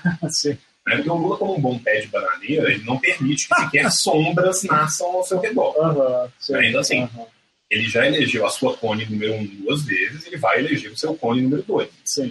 Uhum. E aí o que, vai, o que, que eu acho que vai acontecer? Vai ter que ser um governo de coalizão nacional, que vai ter, o governo vai começar com um antipetismo eh, muito forte. Uhum. Vai ser uma eleição que vai ser polarizada até um certo ponto, que eu acho que no segundo turno a tendência vai ser de dar uma crescida mais e terminar nos 50 e pouco, 30 e pouco. Só que o antipetismo continua cada vez mais forte. O PT não vai ter base. Porque a gente tem que pensar o seguinte: nós estamos falando da- das eleições do executivo tempo inteiro e a gente esquece das Do eleições legislativo. do legislativo. E as porque eleições no primeiro turno a gente já vai ter, as alianças não vão ajudar muito a, a ver qual vai ser a governabilidade. né? E assim, venhamos e convenhamos, o Brasil vai eleger seu legislativo mais conservador de todos os tempos, de longe, Uhum. de longe. Sim. Nós vamos ter uma Câmara, uma Câmara permeada por Kim Kataguiri e, e coisas E afins. mamães falei e... E você entendeu isso? E isso A mamãe falei tá pro estadual. Tá pro estadual. Sim. Mas vai ter Joyce Hasselman. também, Vai. Né? E você viu que hoje, você viu a bomba, a bomba que ela lançou hoje? Não, não. Não, pô, vocês têm que estar ligados. No universo da direita doida, é, a Joyce Hasselman eu lançou hoje uma... Né. Então, um beijo para aquela Panã. Mas ela lançou uma, um vídeo bomba, revelação. Um, uma fonte muito confiável dela disse que é, uma grande revista nacional vai entrar agora numa campanha para desmontar o Bolsonaro, para destruir o Bolsonaro, é, e que ela está sendo paga 600, 600 milhões de reais foi pago para essa pessoa dessa grande revista. 600 milhões de reais, é, João, você sabe quanto que foi vendida a Valor, se não me a revista Valor? Foi tipo 50 milhões. Por 600 milhões você compra 10 é, ou 12 valores. se quiser, revista. Mas 600 milhões foram dados em Bitcoin, Em Bitcoin. em parte em Bitcoin, parte em grana viva, Não deve ter sido nem em Bitcoin, deve ter sido É. na criptomoeda venezuelana, com provavelmente. certeza, para este único dono de revista, que a revista dele vai destruir o Bolsonaro nos próximos dias agora. Caralho, hein? Eu queria ter 600 milhões para isso também, né? Cara, assim, basicamente, a dele vai destruir o Bolsonaro com 200 milhões. Ele vai É. gastar 200 mil para fazer a, a, a impressão dos volumes, os Uhum. outros 59 milhões e 800 ele vai embolsar. Sim, é exato. Assim, tem 598. 598 É, milhões de. gente eu, não- não tô igual o da Ciola aqui, É, não, o número todo errado. É que ele fala com emoção. Ele fala né? da emoção. Cara, tadinho, Não teve uma hora que ele falou que foi, foi foda. Ele falou assim: 400 milhões de brasileiros estão na pobreza. e eu fiquei assim, caralho. Eu fiquei com dó, sabe? Porque falou assim, Eu sei, a galera falando assim, não, não tem, tem quantos na extrema pobreza? Não, tem 50 milhões na pobreza, mas tem 400 milhões na pobreza. Falo, caralho, o Brasil cresceu muito. Eu não posso ir uma semana no Peru que esse país dobra. A Pablo Vittar foi longe A demais. Pablo não Vittar foi longe demais. Agora, agora todas as crianças são gays e estão se dividindo por cisparidade. Ai, ai, ai. Certo. Mas enfim, eu quero voltar. Vamos dar mais um giro final aqui, né? Então, assim, é, Marina, já falamos, Alckmin, já falamos, Meirelles, já falamos, Daciolo, já falamos, Boulos. Boulos, como sempre. Cara, o, o Bolo foi, foi muito bem debate. Boulos saindo muito bem em O todos. Bolo tá indo muito bem em todos, mesmo nos primeiros. Os dois primeiros ele ainda estava muito cru É, de debate, ele não verdade. foi Uhum. bem. Segundo já melhorou O bastante. segundo ele melhorou Mas- bastante. mas ainda no, primeiro, em especial, ele foi muito mal, ele estava nervoso, ele abriu muito confrontacional, É. de uma forma que eu acho que tinha outras estratégias de bater sem ficar tão ruim para ele que estava batendo, em algum momento, ele devia ter esperado um pouco mais da campanha para fazer. Sim. Mas independente disso, cara, o Boulos ele foi maravilhosamente bem nesse debate. A única hora do Boulos que eu não gostei da resposta dele foi quando ele foi perguntado sobre política de drogas no primeiro instante, que ele acabou falando de mais coisa e não deu tempo de responder. Mas a jornalista foi extremamente gentil e voltou a pergunta para ele poder completar. Aham. E aí ele falou tudo que ele tinha que falar e falou maravilhosamente bem. Uhum. Então, assim, todos os pontos que ele fez, eu acho que ele foi extremamente ponderado. Cara, eu, eu, eu, eu digo realmente assim. Eu gostaria que a gente tivesse algo ainda mais profundo e mais revolucionário do que o próprio Boulos. Sim. Mas o Boulos é um cara maravilhoso, é um cara de uma vivência maravilhosa, e eu fico me perguntando, eu fico vendo a galera que vai no útil, eu fico vendo a quantidade de votos que vai para o Ciro e vai para o Haddad, e eu queria muito conversar com esses 33% e entender por que, que vocês que estão votando no Ciro e no Haddad não votam Sim. É, eu, é, é, eu acho que primeiro turno tem que ser o voto. A gente já falou isso algumas vezes, mas tem que ser voto programático, voto em que você acredita, não importa. E porque daí depois. O Eduardo Jorge falou isso, o pessoal do NBW lembrou isso uma vez, e, e eu, eu gosto de reforçar toda vez, toda a oportunidade que eu tenho para quem estiver ouvindo. O Eduardo Jorge, em 2014, falou: gente, eu sei que eu não vou ganhar. Mas votem em mim se vocês gostam da minha ideia, porque depois vocês aqui têm que conversar comigo no segundo turno. E daí eu posso convencer eles a, a colocar alguma coisa minha na pauta. Então, ah, tem que votar no programático para depois ganhar capital, para depois poder negociar lá para frente. Sim, o PSOL, historicamente, não faz aliança no segundo turno. Então, isso também pode ser uma coisa que pesa na hora da decisão. Né? Ah, em uma eleição dessa, acho que o pessoal pode ficar um pouco mais para trás. Mas eu fico imaginando toda hora, João. ah, eu lembro quando estava se falando do nome do Boulos e que aventou-se em algum momento ele se lançar pelo PT. Você imaginou o Boulos se lançar pelo PT? Cara, é, Seria uma quando- renovação assim. Sim, é, quando. Assim, e o Bolo sempre é muito ligado com o Lula. sim. É um problema lacaniano do Bolo, Aham, assim, aham, do pai. Né? Então, assim, É. eu não me surpreenderia se o PT não fosse o PT. Uhum. Assim, num universo tipo, num, num- sabe, se a gente fosse para um universo típico ideal, onde as pessoas tomassem as suas decisões baseadas somente na racionalidade pura, de não ser tal. Isso é uma coisa que poderia ter acontecido. Agora, como eu já disse, eu vou insistir, o Lula é um pé de bananeira. Ele não permite que nasça perto de uma sombra. Uhum. Eu tinha certeza que o PT ia ir, entre aspas, com uma chapa pura de muito tempo. No máximo, chamando o seu puxadinho, conhecido popularmente por PCdoB. Apesar de que o Ciro foi chamado, né? Mas para ser vice. o Ciro foi chamado para ser vice. Que ele disse mais aqui, mas nem puder. Não, e hoje teve um momento, certo. inclusive, que é certo, e mais do que isso, hoje teve um momento, né, de tipo, de, de, de, de exposição das DMs no, na timeline, né? Aham. E foi quando o Ciro falou que se preferia não governar com o PT, que o PT era culpado também. E, e a Sabrina fez uma thread muito boa falando que o PT não é o único culpado, ele não é Sim. culpado exatamente disso. Por mais culpa do PT tem no cartório de várias coisas. É, o Haddad, na sequência, numa outra pergunta que sequer envolvia o Ciro, ele falou, né? Falou que, que falou, é, não quis comprar, é, não quis ficar comigo na quinta série, mas agora veio pedir o fiado, né? Acho que o jogo mudou, né? Então, assim, o Haddad falou textualmente, né? Há poucos meses atrás, estava me chamando para a campanha e falando que ia ser o Dream Team. Sim. Né? Então, assim, e Ele óbvio. falou isso, né? Ele Não, falou o Haddad seria- falou isso textualmente, o Ciro também já tinha. Sim, eu falei isso pro Haddad. Eu disse assim: meu, sonho, meu sonho mais molhados, eu gostaria o Ciro da cabeça de chapa e você de vice, né? E daí o Haddad deu uma risada, disse, ah, eu sou amigo do Ciro, a gente conversa e tal. Eu perguntei, ele deve ter ficado mandando mensagem o dia inteiro, né? Dizendo, porra, Haddad, vamos logo pra gente e tal, e conversou, né? Foi Tá tava naquela, na, naquela masturbação, Tava de botar naquela masturbação, né? e, e, assim, igual assim, na entrevista que você fez com a Gleice. Uhum. Né? A Gleice deu aquela proposta do plano bombástico Aham, do PT de levar e foda-se. que até hoje eu acho que ela queria isso até o fim, mas é, acho que o- foi o Lula dizer, não, eu desisto. O Lula e o Rui viraram pra falar assim, É, não, não. Não, não vai vai acontecer. Sim. E assim, eu acho que assim, se a gente acha a, a, a grande vantagem do governo Haddad futuro, se ele acontecer historicamente para o Lula, vai ser mitigar o Lula como conciliador de classes. Porque se a gente acha que o Lula conciliou classe, meu amigo, você vai ver o Haddad. sim, sim. sabe? Então, assim, eu acho que num futuro governo, o PT está insistindo muito para o PT ter uma sobrevivência eleitoral e tentar renovar seus quadros e tentar pegar um novo momento de crescimento no governo Haddad, exatamente para depois ver o que, que ele faz e ver para onde ele vai daí. Uhum. Só que eu acho que o antipetismo do jeito. Porque, assim, o, o antipetismo foi uma categoria que foi criada no Brasil, Petralha foi criado no Brasil.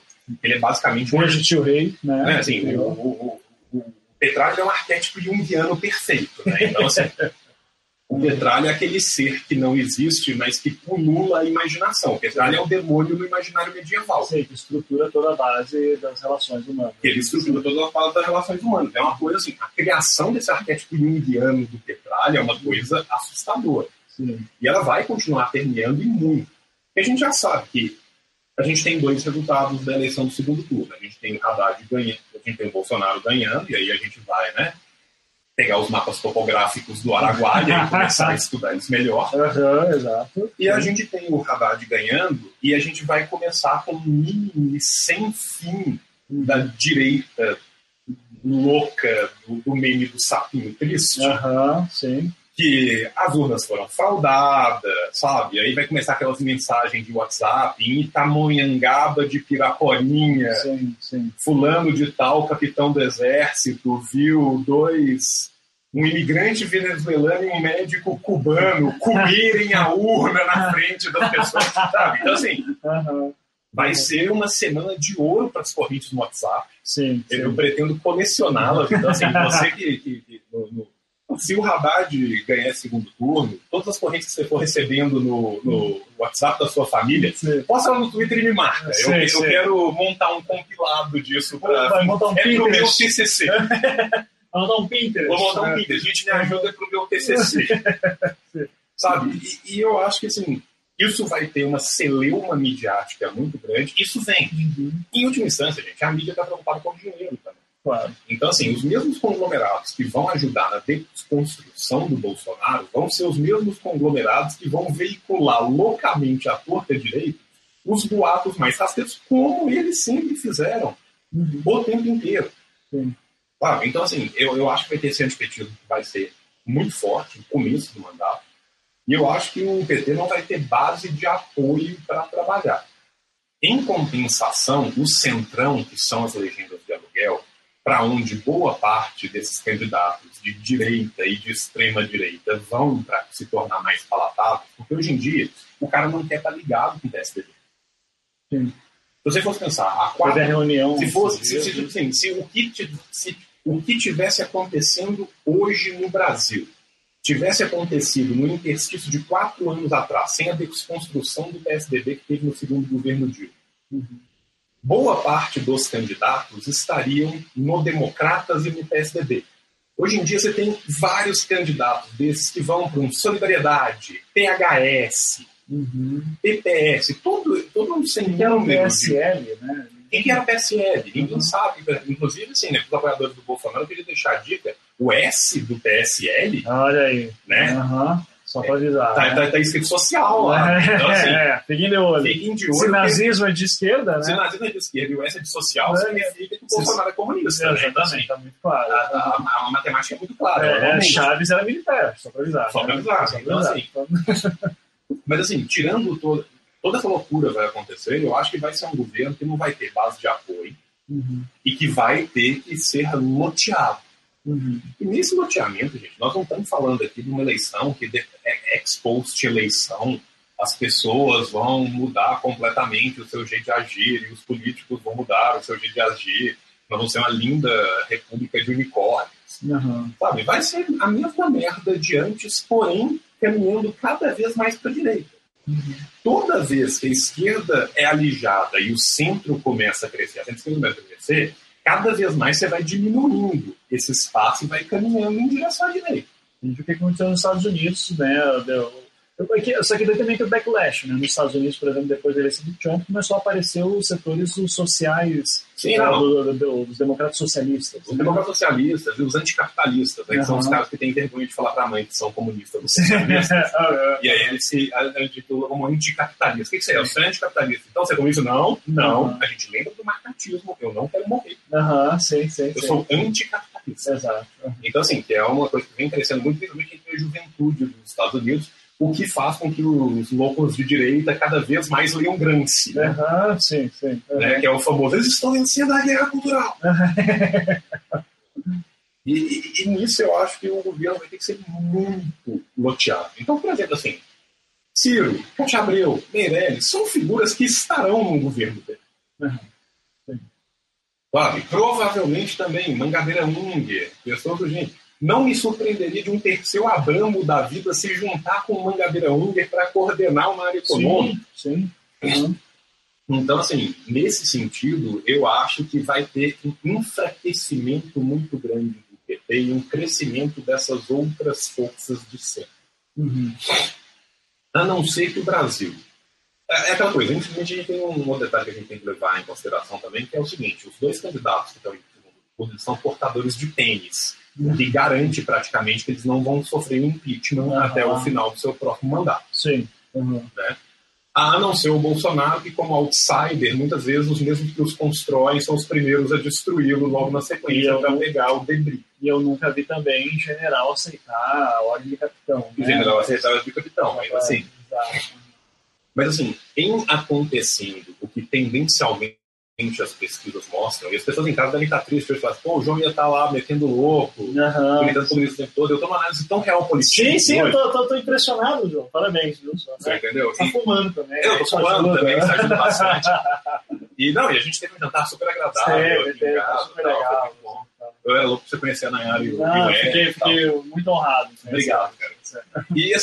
eu realmente acho que isso vai levar a um enfraquecimento orgânico do PT e a um crescimento dessas novas lideranças. Porque, assim, não é como se o Lula, daqui a quatro anos, estivesse no auge da sua forma física para encarar uma Sim. nova empreitada. A gente sequer sabe quais vão ser os desdobramentos que estão tendo. O PT até agora vem se pautando pela linha institucional em relação à questão do Lula. Hoje o próprio Haddad se o futuro da questão do mérito do julgamento do Lula na ONU a acontecer no primeiro semestre do ano que vem. O Toffoli já deu declaração essa semana que em segunda instância vai ser revista logo depois das eleições. tal. Né? Então, assim, é aquela coisa, a gente tem... É óbvio que o Haddad jamais, e todos os marqueteiros do PT falaram isso com ele 300 mil vezes, a última coisa que ele pode falar é eu vou dar um indulto pro Lula. Uhum. Sabe? Porque se o Haddad falar eu vou dar um indulto pro Lula, ele manda o Ciro pro segundo turno. Uhum. Isso é uma das possibilidades do Ciro ir pro segundo turno. Uhum. Sacou? Alguém forçar Alguém forçar sair um negócio, no, vazar um WhatsApp do Uhum. Haddad, sacou? O Haddad assim, Não, pô, indulto já tá, já tá pronto. Porra, Esse- saiu, saiu outra pesquisa, o quê? 52 a 38 no segundo turno. Já Eu vou subir essa merda com o Vampeta dando cambalhota. Meu discurso vai ser, aê, Lula, induto pra ti, filhão. Sabe? Então, assim, a não ser que role um momento desse, a gente vai ter, provavelmente vai ser esse governo do Haddad, e eu acho que esse governo do Haddad, o Haddad vai sofrer muito da mesma forma que eles. E eu acho baseado em como ele perdeu a prefeitura de São Paulo. Você pega o, o demográfico das votações do Dória em São Paulo, o Haddad ganhou, sendo brincalhão e falando em termos do Rio de Janeiro, o Haddad ganhou no Leblon. Aham, sim. Uhum. É. Vai no, no Batel. Sacou? O Haddad ganhou no Batel, o Haddad ganhou na Savassi, no funcionário do Lula. Oscar Freire. Sabe? Então, né? assim, basicamente, cara, o, o, Haddad ganhou da Augusta até a Vila Madalena. Aham, sim. Sacou? E o Haddad perdeu a periferia de São Paulo inteira.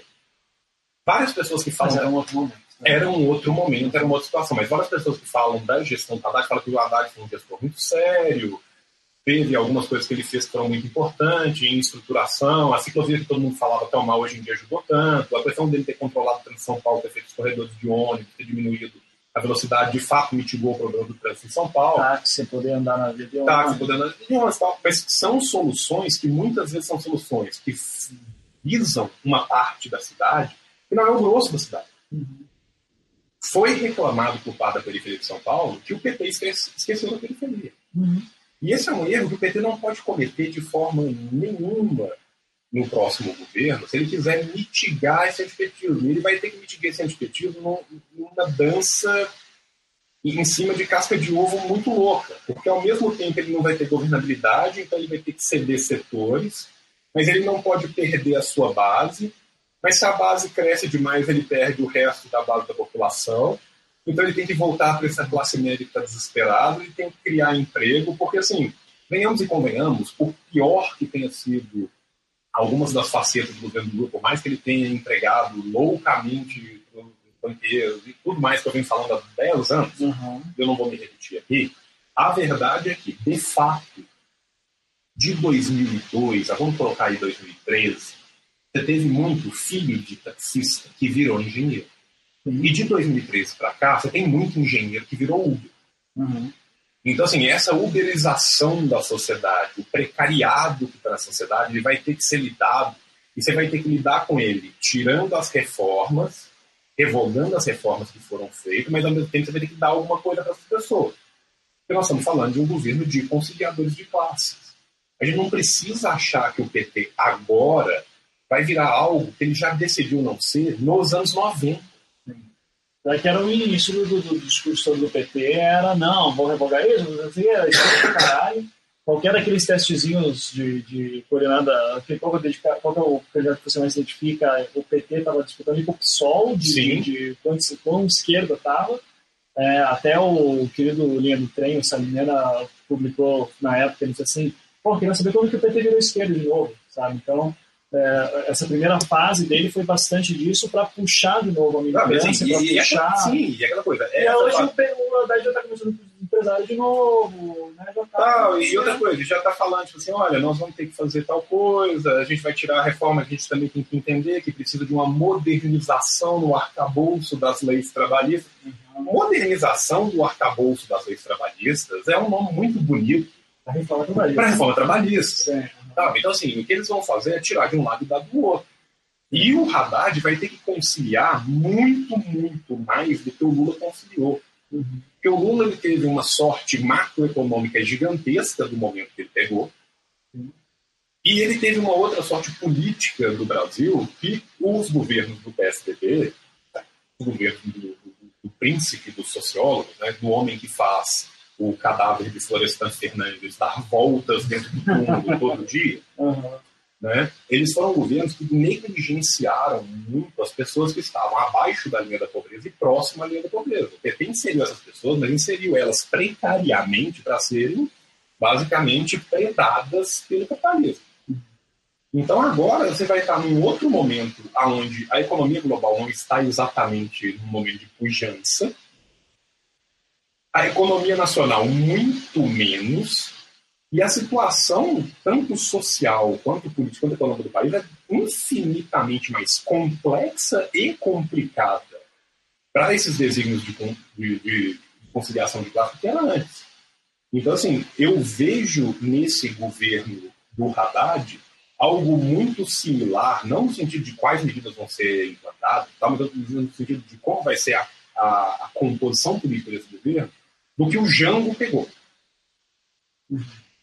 Entendeu? O, o, o, o, Lula pegou situações muito melhores e condições muito mais favoráveis. A Dilma também ainda pegou condições muito mais favoráveis, tanto nas bases sociais quanto na economia do país, do que o Haddad vai pegar. E ele vai ter que conciliar e vai ter que conciliar muito. E nem ele conciliar muito, eu acho que você vai ter uma terceira leva de, de, de decepção dos militantes do PT, porque o militante do PT é um um homem de uma esperança e de uma fé, que é um negócio assim, parúsico. Né? Uhum. Porque assim, toda vez que alguém vira para ele e fala assim: olha, até agora a gente conseguiu. Mas é nesse governo que a gente vai fazer todas aquelas reformas que a gente uhum. falou que ia fazer. Então, finalmente, Porra, eu sabia. Governo. Sabe? Tipo assim, pô, eu sabia que, pô, Casa Blanca, você é o melhor esposo do mundo. Eu sabia que todas aquelas primeiras mil mulheres uhum, uhum. foram apenas um erro, mas agora sim, você está curado, sabe? Então, assim. E assim, cara, o, a, a militância do PT, nesse sentido, ela é, é, é muito é viúva de alguém que nunca existiu. Sim sabe? Ela, ela é a viúva do marido que nunca teve, sabe? Ela, ela sonha com um PT que não é o PT que existiu na prática, e não é o PT que trabalhou na prática nesses anos todos que ele teve diretamente nas estruturas do poder. Uhum. Então, assim, o PT já começou essa campanha com uma coisa melhor, que é quando a Manuela, que é a probabilidade da Manuela dar uma de tender para cima do Haddad é, pouca. é infinitamente menor. Uhum. Mas ainda assim, eu acho que vai ter que ser um governo, cara, de um grau de conciliação que nenhum outro governo do PT teve que chegar nele. Uhum. E que talvez, se a Dilma tivesse uma visão política melhor, né, porque todo mundo que trabalhou com a Dilma, todo mundo que acompanhou o da Dilma, sempre falou isso da Dilma, que a Dilma era incapaz de conciliar em certos pontos, ela conciliava demais, demais, demais em outros. Uhum.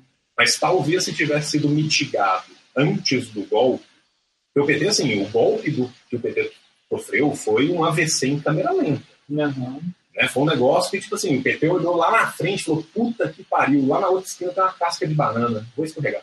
Uhum. E, e, foi caminhando até ser jogado para fora. E agora a situação vai ser outra. Então, assim, o Alckmin, por exemplo, ele está fazendo hoje, no debate de hoje, eu acho uma coisa bem simbólica do Alckmin, que por mais que ele tenha partido no PT, ele fez muita questão de frisar o quanto ele é contra o Bolsonaro. Sim. Que foi pouco citado também, né? Que foi uma coisa e, e o que eu acho que é muito simbólico do que é a estratégia do grego estratégia, do latim estratégia, do PSDB. Porque assim, se o PSDB amarra a burrita dele no Bolsonaro. O Bolsonaro leva uns 52 a 35, pode mudar de nome. Vai mudar para neolides. Liberais. É. Sabe? Liberais. Sim. Vai ter que mudar de nome. Vai ter que começar de novo na quarta divisão do Paraguai. Porque, assim, uhum. Então, assim, eu acho que o PSDB está num ponto que o PSDB vai se manter isento, mas a isenção dele vai custar caro. Uhum. É. não veio... Então, vamos vamos para encerrar, então. Tá? A gente falou, acho que falamos de todos. Álvaro Dias é completamente irrelevante? Ah, não, o Álvaro Dias é completamente irrelevante, cara. Agora, eu, é. eu senti falta de menções ao Moro. Eu acho que o Moro deve ter ficado muito triste muito com o Álvaro triste, Dias. É, muito triste. Porque o Álvaro Dias falou muito pouco do Moro. É, não, ele tirou da campanha, né? Sim. a menção ao Moro. Então é. Não, é porque tipo, virou uma coisa tão ridícula, cara. Ah, Nos, três, quatro primeiros debates, foi uma coisa tão ridícula e tão é. batida Sim, sim. Porque, assim, basicamente o plano de governo do Álvaro Dias até a metade da campanha era contratar o Dr. Albieri de um clono, de um clone e, criar um Moro para cada brasileiro. Sim, né? sim, sim, era isso.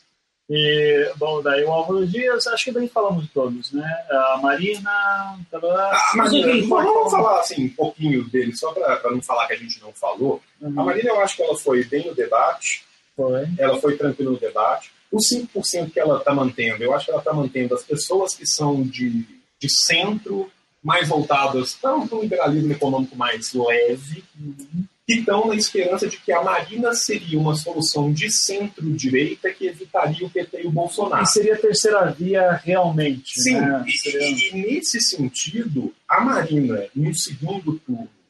Primeiro, se a Marina fechar com o Bolsonaro, o, o Eduardo Jorge sai Sim. do partido na hora, voando, né?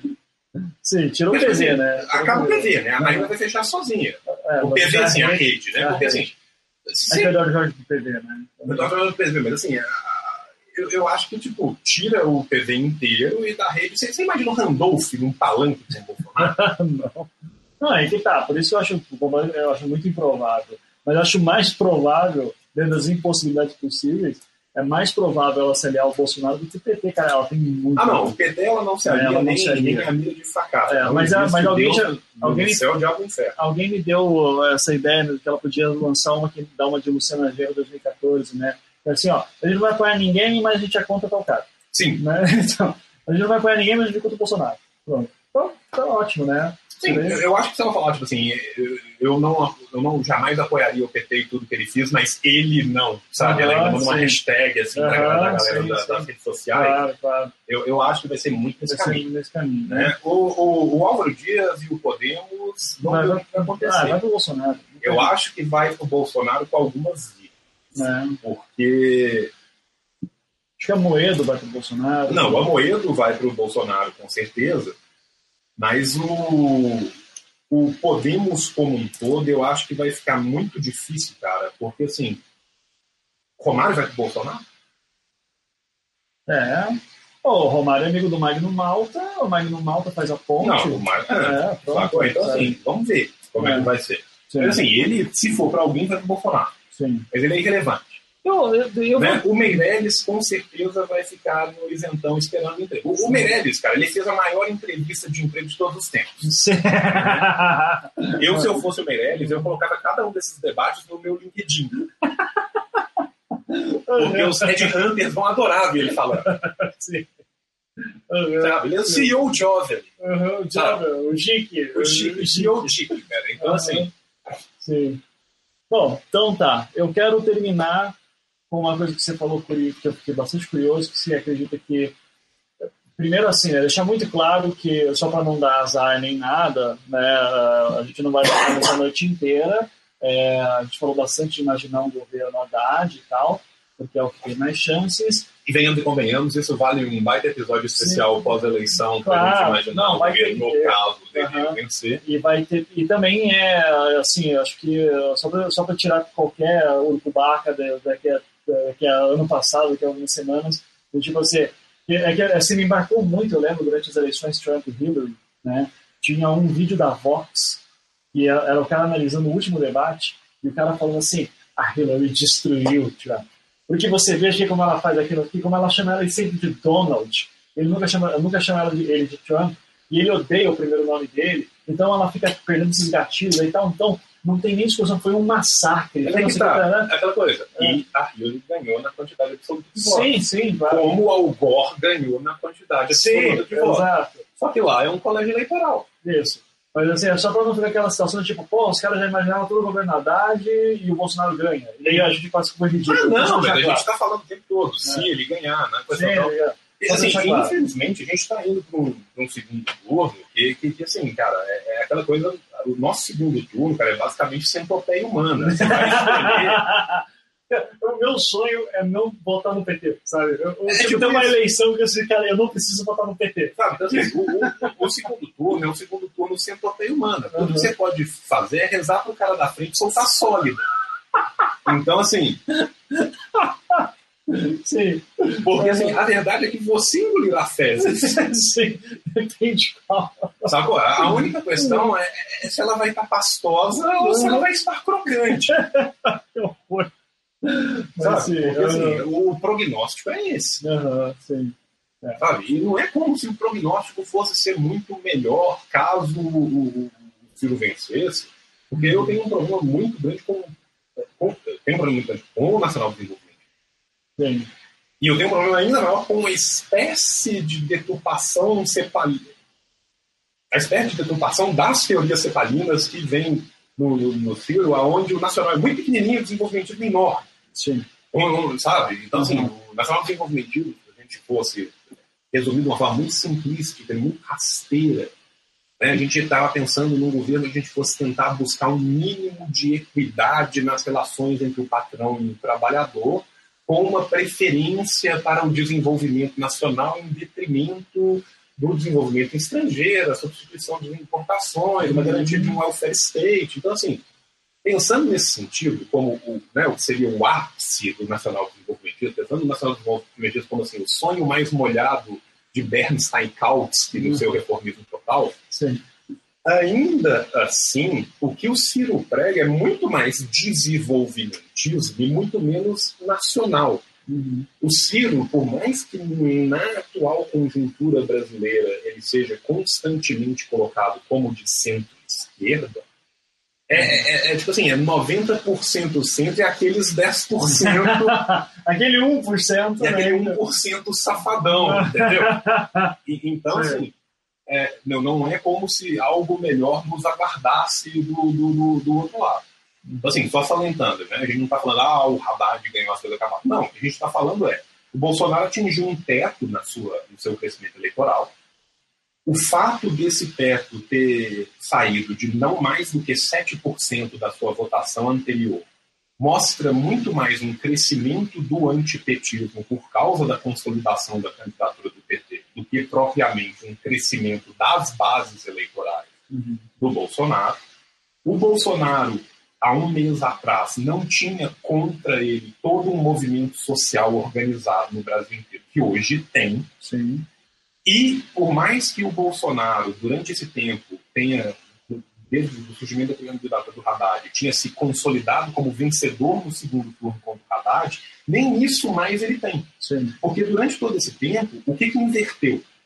O Bolsonaro ele perdia no- começo, quando ele estava com o Lula como condicional. Ele perdia para absolutamente todo mundo. Depois, quando entrou a candidatura do Haddad, ele perdia para absolutamente todo mundo, menos o Haddad.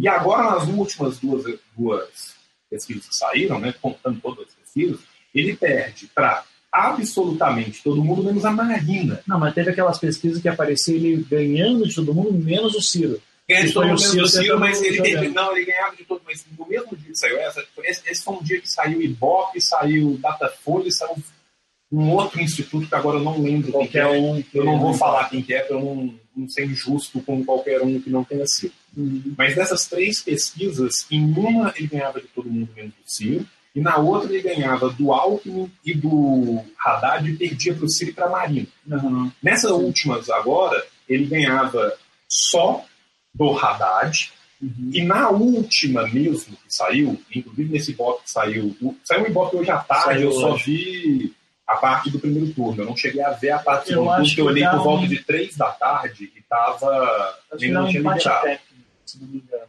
Tá? Mas é, mas é Mas assim, mas no Ibope que tinha saído anteriormente, ele já ele ganhava só da Marina.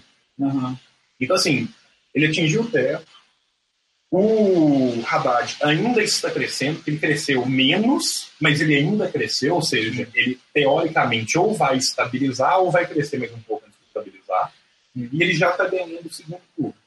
A Marina, em compensação, que ganhava ele dele no segundo turno, paulatinamente, quase todas, em vamos colocar aí das oito, porque ele ganhava 26, 7, ela agora já perde para ele com uma distância grande. Ou seja, teve uma migração do voto do eleitorado mais radical de opção de direita da Marina para o Bolsonaro, e quem se manteve com ela foi essa centro-direita que espera uma terceira via.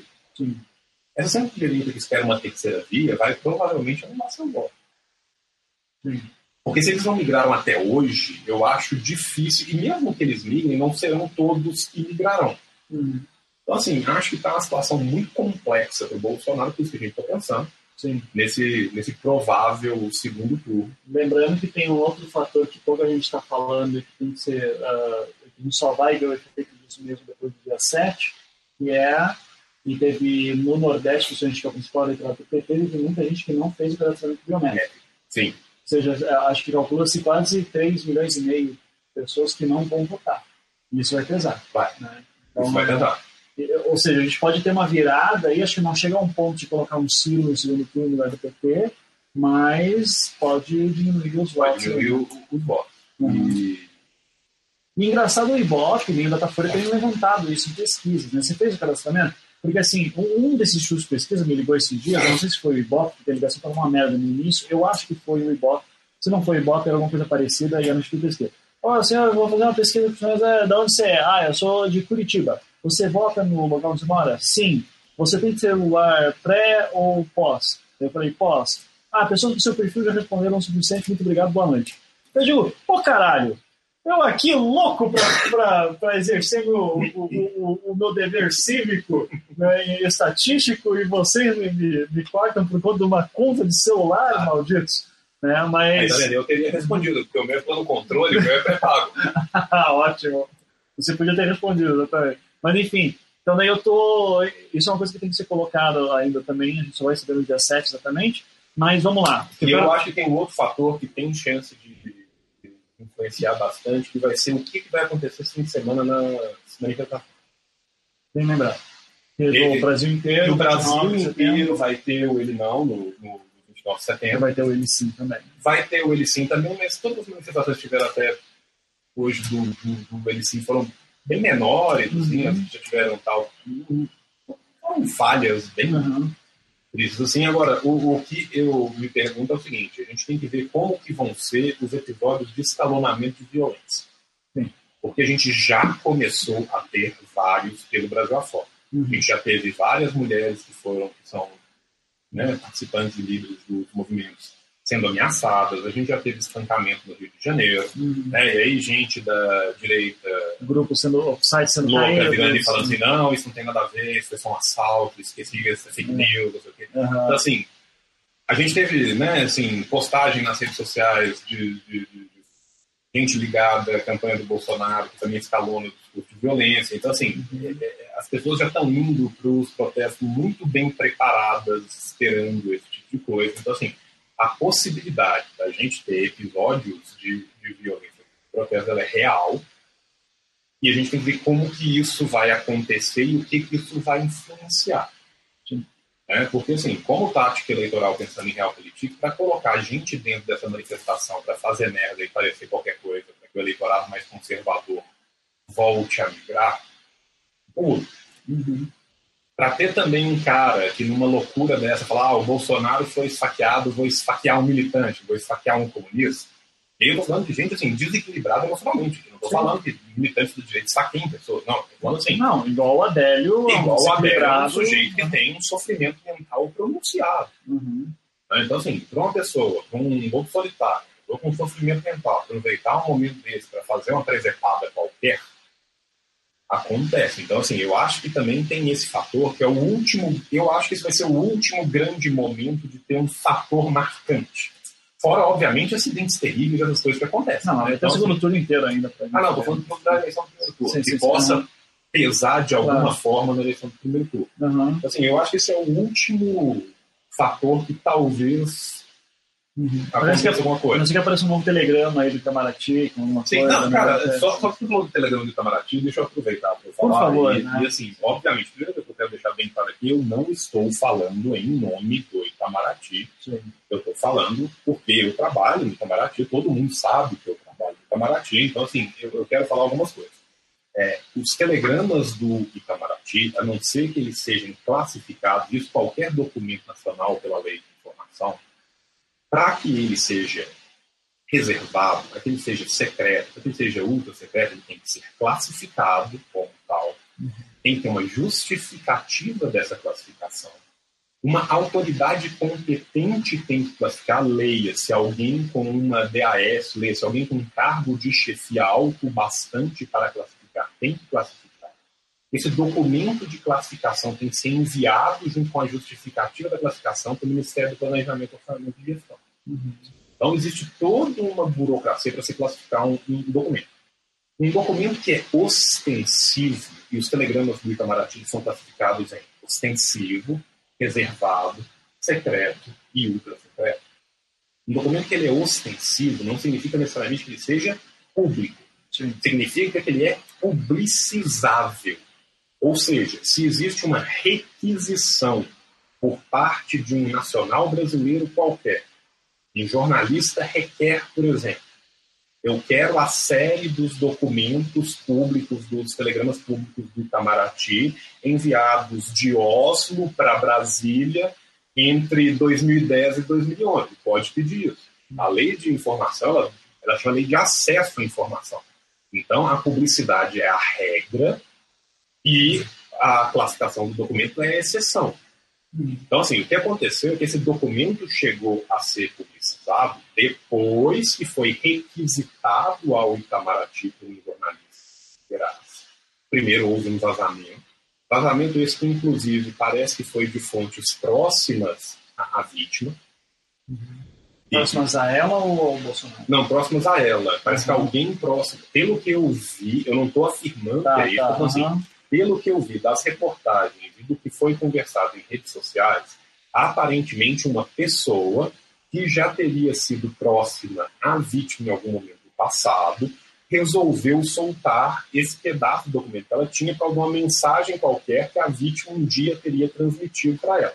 Isso é o que a pessoa que soltou o documento alegou. Uhum. O Itamaraty não liberou esse documento esse, esse, entre aspas, vazamento não saiu do Itamaraty. Mas depois que o Itamaraty foi requisitado com base na lei de acesso à informação para entregar o documento, o Itamaraty é obrigado a entregar o documento. Uhum. O que o Itamaraty faz é, é, censurar as partes que tenham nome das pessoas envolvidas, outras coisas, que é uma outra lei, e também os documentos nossos, como qualquer documento público, estão né, passivos da sua aplicação, inclusive sua aplicação não é nem passiva, é obrigatória, se a área de direito público é uma de aplicação obrigatória, uhum. É a lei que trata de informações pessoais. Então, informações pessoais são resguardadas.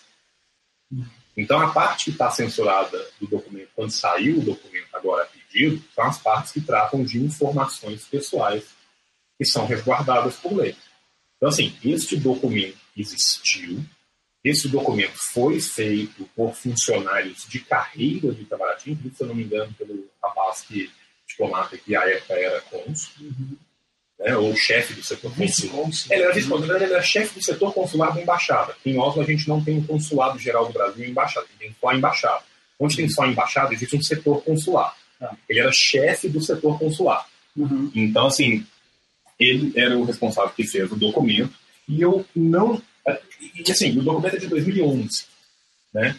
A agressão supostamente teria ocorrido em 2011. Né?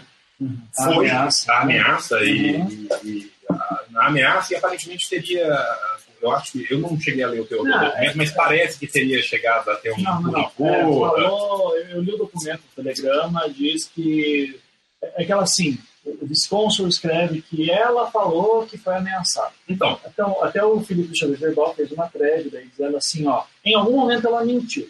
Ou agora... Ou ela mentiu sobre Itamaraty, ou ela mentiu sobre... Não, é, entendeu? Sim. Então, assim, porque agora ela não apenas, né, tá, ela é um fato político, ela está concorrendo, né, pra, com o nome Bolsonaro. Com o nome Bolsonaro, e aparentemente os dois chegaram em consenso porque eles tinham processos mútuos correndo na justiça, né? Uhum. Ela tinha um processo contra o, o, o, Bolsonaro e o Bolsonaro tinha um processo contra ela. Sim. Então, assim, você estava numa briga de, de, de, afirmações, os dois processos foram retirados e ela está concorrendo. Então, também, até que ponto que isso é uma estratégia de marketing de alguém próximo? Não estou falando da pessoa, fez isso, mas assim, de alguém catapultar isso para prejudicar o Bolsonaro, alguém catapultar isso para tentar subir o nome dessa mulher e ela se tornar mais conhecida e catapultar seus votos. A gente não sabe. Agora, o que o Felipe falou está muito certo, é isso. Ou ela mentiu pro Itamaraty na hora, ou ela mentiu agora falando que isso não aconteceu. Uhum.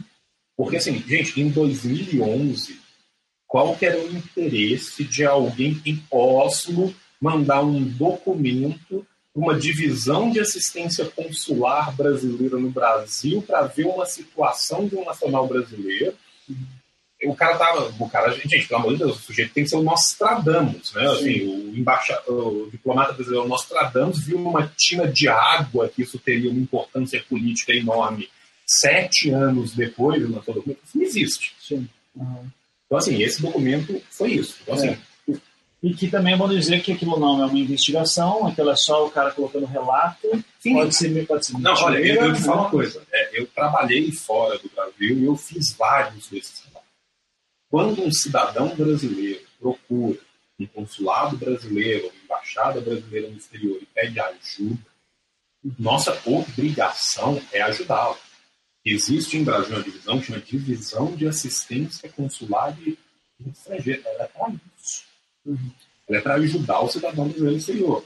E aí, independente de quem seja. E da mesma forma que tinha o, o nome do Bolsonaro envolvido, e hoje em dia é uma grande figura pública, você tem um número de pessoas envolvidas. Esse ano, aqui no escritório regional, eu encaminhei uns cinco ou oito documentos análogos a esse, falando de brasileiras casadas com cidadão estrangeiro que estava ameaçando ela aqui de fugir e levar os filhos. Brasileira que foi casada no exterior e agora está aqui em Minas Gerais brigando pelo aguardo do filho. Uma, mães brasileiras de filhas que caíram em redes de prostituição na Europa e que estão pedindo ajuda do Itamaraty para as pessoas que estão em situação de penúria, em Portugal, na Espanha, em Itália. Isso é comum, isso é o dia a dia do nosso trabalho. Então, assim, só para as pessoas esclarecerem também, porque senão fica porque, tipo assim, o Itamaraty entrou na lista dos órgãos de esquerda globalista ah, da mundial, né? Nós, a ONU e o New York Times. né? Então, assim, tem o George Soros, né. Então, não, mas bem, bem colocado, mas é só para dizer porque isso foi um fato que apareceu e daí já discutiu-se. Tem essa história também que daí o, o, o Bolsonaro teria então um filho com, com uma certidão que não tem o nome do pai, isso fica estranho, de acordo com o que ela falou, né? Porque é assim que ela teria conseguido levar a criança sem o consentimento do pai, porque teria esse, essa certidão sem o nome dele. Enfim, né? Isso aí ainda é a ver, é, no mínimo é estranho para algum dos lados. É, o Bolsonaro não está falando. É, Não, se assim, vai- nessa reta final de campanha, Vai- todo e vai qualquer aparecer, podre, é, é, vai vai aparecer aparecer, né? As pastinhas vão ser abertas. Vão, né? vão ser tudo. É, o que eu quero para encerrar, que eu já queria encerrar meia hora encerrar atrás, uma hora atrás. É. né? que é ah, em daí você vai ter que ser muito conciso agora, assim. Você falou que a Haddad ganhando seria o último governo do PT. PT acaba. Faça o seu Eu, eu, programa. eu não estou falando que o PT acaba como partido e fecha e não existe mais PT. Estou falando que o PT perde a, o seu, a sua representatividade, assim como o PTB perdeu a sua representatividade no passado. Uhum. Eu Eu acho que era do, do, do Vargas, né? Sim, então assim, eu acho que a gente provavelmente vai ver nessa eleição do, do Haddad o tanto de cisne do PT, ao menos enquanto formador de presidenciável. A gente vai ter uma renovação neste sentido. Uhum. Primeiro, independente do Bolsonaro ganhar ou perder. Na verdade, não. Se o Bolsonaro ganhar, eu acredito que ele vai ter um governo muito análogo ao do Collor. Ele é um outsider que vai chegar fazendo um milhão de loucuras e rapidamente, assim como Jânio Quadros, assim como o Collor, ele será varrido Sim. junto com a sua própria vassourinha. Uhum. Mas, em- golpe militar, você acha? não necessariamente, eu acho que vai ser um golpe institucional parlamentar. Eu acho Tá. que vai ser um golpe jurídico e parlamentar. Uhum. Eu acho que uma vez que ele faça o que as pessoas que estão querendo que ele entrasse no poder faça dele, que é o desmanche completo da máquina pública. Mas se você for ver o, o plano econômico do Paulo Guedes, ele fala em mitigar uma dívida de 150 bilhões num ano. Uhum. Você basicamente tem que vender tudo Uhum. para conseguir isso. Sim. Tá? Então, assim, eu acho que se ele ganhar, a gente vai ter o neoliberalismo mais selvagem que o país já viu. Até dentro, por exemplo, da carteira verde e amarela de trabalho. Sim. Uhum. que é a carteira que você abre mão de todos os seus direitos e que é óbvio, né, que numa relação trabalhista o empregador nem vai forçar o sujeito a ter essa carteira. né? Imagina. Uhum. E então assim, eu acho que a gente vai ver o neoliberalismo mais selvagem que a gente já viu por essas bandas de cá a gente vai ver o desmanche completo do Estado, e uma vez que tudo estiver vendido, ele vai deixar de ser interessante e vão dar um jeito de resolver as coisas de um jeito ou de outro. Uhum. Por exemplo, assim, caçando a chapa. Sim. Tá, caça a chapa e tal, e assim, um cara igual o Mourão, cara, o Morão, ele não. Se o Morão virar lá, chegar no, exército e falar assim, não, e aí, galera, vamos pro golpe e tal, os caras falam, vai lá, Morão, vai. Sim. Nós já estamos indo, tá? Você vai Uhum. primeiro. Não leva colete, não. Acredita no seu potencial. Toma essa arma aqui e acredita no seu potencial. Vai, vai, Uhum. meu filho. Voa, criança da noite. Uhum. Então, assim, eu acho que no caso de um, governo Bolsonaro, o mais provável é que aconteça com ele isso. Para além do que, o Bolsonaro está pulando a vida pública há 27 anos, ele tem mais imóveis comprados do que projetos aprovados. Sim. A probabilidade dele ter feito alguma merda brutalmente ilegal durante todo esse tempo e alguém e ele tem o rabo preso com ser comprado de algum jeito é sempre muito grande. Quanto mais ele entrando para dentro da máquina pública, eu acho que vai ser uma festa do. vai ser um samba louco. Então, beleza. Em compensação, quando eu parto do pressuposto que eu estou teorizando sobre um governo cadáver, eu estou partindo do pressuposto que o Bolsonaro perdeu. Se o Bolsonaro perdeu, eu acabei de criar o meu Lepan nacional. Uhum. Sim. Então, assim, pelo menos Com- pelos com próximos família, inclusive, 8, né? 12, 20 anos, a gente vai ter a família dele e os bolsonarinhos Uhum. que vão se procriar na extrema-direita fascistoide, que vai manter uma votação que eu calculo entre 15% e 25% por pelo menos mais 12 anos. É, Eu já cheguei a pensar se não seria melhor uma coisa meio Zizek. Assim. Gigas, né? É, sim, não, se seria melhor Ele o ganhar pra todo mundo ver que é uma merda e É, tal. isso. Então, assim, eu acho que ele perdendo, a gente cria o, o nosso Lepan nacional, Uhum. né? E a gente vai ter essa extrema-direita com uma votação na casa de 15% a 25% durante um bom período. Sim. Para além disso, a gente vai ter, como eu já disse anteriormente, o Congresso mais conservador de todos, Congresso esse com uma base muito pequena do PT e dos seus aliados. Ainda mais se for pensar que hoje em dia PT e aliados é PT e PCdoB. Uhum. Né? Então, assim, você vai ter uma não governabilidade, um antipetismo gigantesco. Ah, mas na resistência ele daí junta o PSOL, parte do PDT. Sim, mas eu tô falando assim, mesmo assim, se eu for pegar quantas pessoas vão ser eleitas pelo Aham. PSOL, PDT, alguns poucos gatos pingados do Rede mais progressista, alguns poucos gatos pingados do PV um pouco mais progressista, PSB, um ou outro. PSB um ou outro. Ainda assim, se você for pensar isso contra o, o grosso de Magnus Maltas que o Sim, Brasil sim, produz, não, vai ser muito desigual. Não vai ter, por exemplo, nenhum dos governos do Lula ou da Dilma teve tão pouca gente do lado deles como terá nesse Congresso. Uhum. Então isso vai forçar com que o governo loteie o governo para fazer um governo de coalizão. Com o crescimento que eu acho que quem vai sair mais beneficiado enquanto sigla partidária dessa eleição vai ser o PDT, nacionalmente, não estou falando necessariamente que o PDT vai eleger o maior número de cadeiras no Congresso, ou que vai eleger um grande número de senadores, porque não vai. Uhum. Mas a força do PDT por causa do Ciro vai ser muito grande, e o apoio do PDT do Ciro vai ser fundamental no segundo turno para a construção da vitória do Haddad. Com isso, eu acho que o PDT vai pegar para ele. Hum, Cátia Abreu já é a ministra da Agricultura do Haddad. Isso é, é um fato a teste. Dois, o Ciro vai ser o ministro do Haddad. E eu acho que o que o Ciro está planejando é exatamente isso. O Ciro vai ser um ministro que, pela situação política em que o país vai estar, ele vai ser mais importante do que o presidente. Uhum.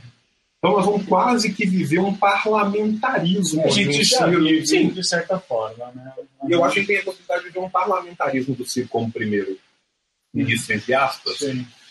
porque ele vai comandar o governo para que o governo consiga fazer absolutamente qualquer coisa. Uhum. Porque senão não vai fazer nada. Uhum. Sim. E aí, assim, uma sigla, da mesma forma que a gente está vendo nessa eleição a morte do PSDB, por mais que o PSDB mantenha seu rincão que é São Paulo, por mais que eu tenha certeza que o PT manterá também vários rincões no norte e no nordeste durante muito tempo, eu acho que nacionalmente, se acontecesse governo de coalizão que vai forçar o PT A não ser que o PT dê um duplo pro Lula, o Lula vire o ministro da Casa Civil e o grande negociador morto. Daí algum juiz vai lá e derruba, né? Dá. Pode E aí vai ser a mesma coisa que vai acontecer. Uhum. E aí vai ter uma briga com o judiciário, É, de novo. de novo. Você vai ter que fazer isso. E aí quem que vai fazer isso? Vai ter que ser o Ciro. Uhum. O nome que você tem hoje em dia, quem mais que você pensa para ser? Não, só o Ciro. Sacou? Então, assim, eu acho que isso tem a possibilidade de diminuir a figura do Haddad perante do Ciro. Uhum. Porque o Haddad é muito menos experiente, o Haddad tem muito menos jogo político, o Haddad é muito menos conhecido nacionalmente, o Haddad tem muito menos traquejo com essas pessoas todas. Uhum. O Ciro está nas câmaras há quanto tempo? Quanto tempo o Haddad está? Por mais que o Haddad tenha uma vida pública muito extensa, mais que o Haddad tenha sido ministro. Sim.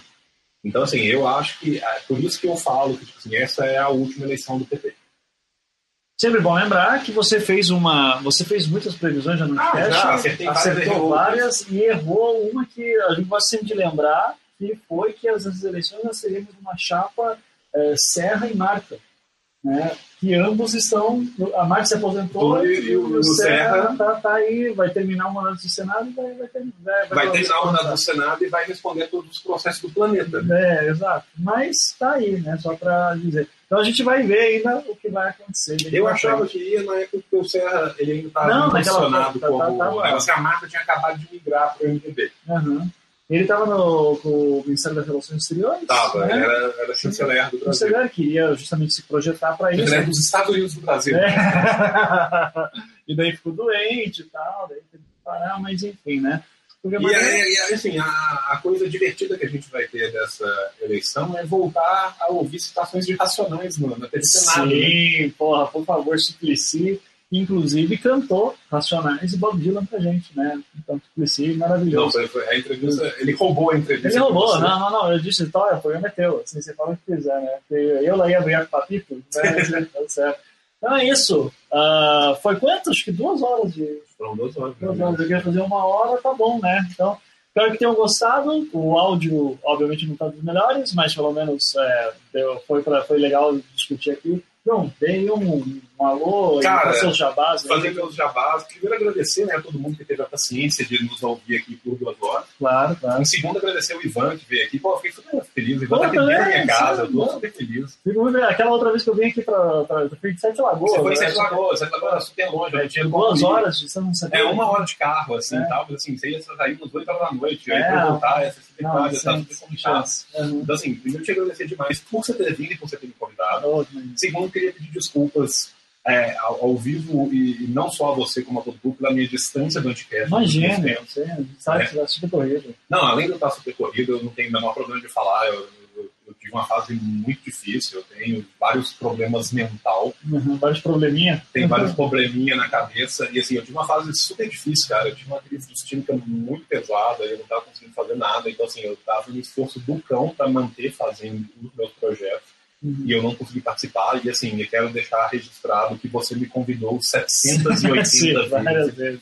para várias Hum. coisas diferentes. Eu furei com você em diversas vezes diferentes. Tudo bem. Então, assim, queria pedir desculpa para você pessoalmente, a todo o Podcast ao vivo. Imagina. Agradecer demais né, a, a- a todo mundo que está nos ouvindo, a todo mundo que nos ouvirá no feed posteriormente. Sim. Mandar um beijo para vocês. E para deixar o jabá, eu quero deixar dois jabás dos meus dois projetos.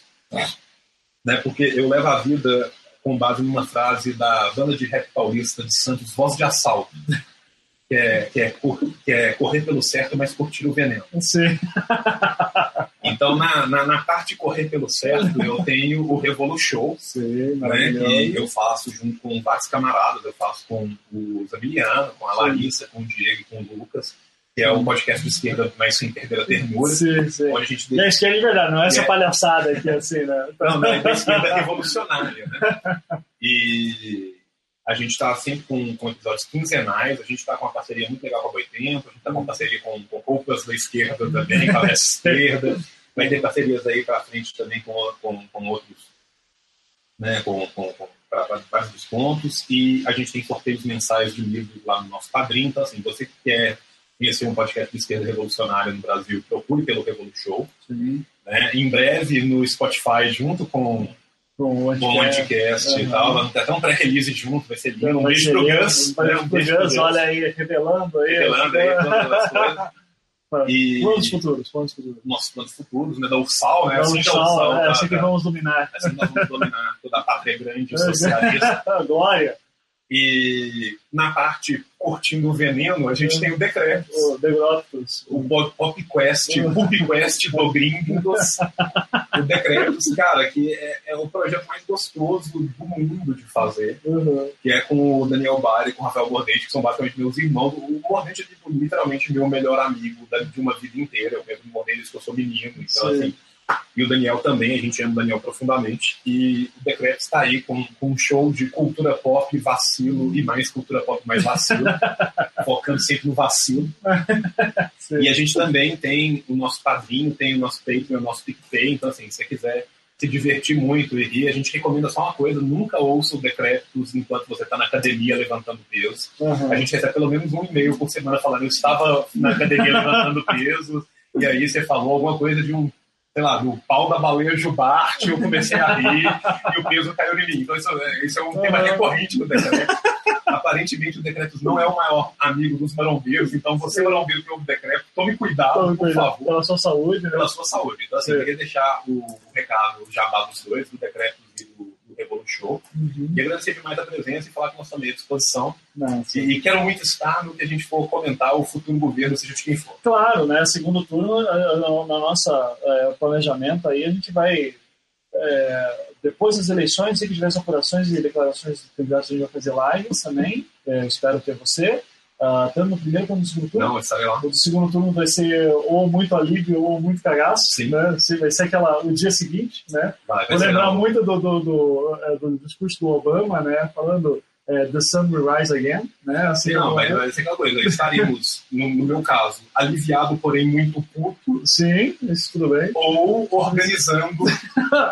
eu já estou com o mapa da Araguaia aqui. Então, assim. Exato. É, e também, é, assim, acho que já é um bom momento para a gente avisar também que é, vai ter as eleições no dia 7 e, como, algo que tudo indica, vai ser a Haddad e Bolsonaro, né?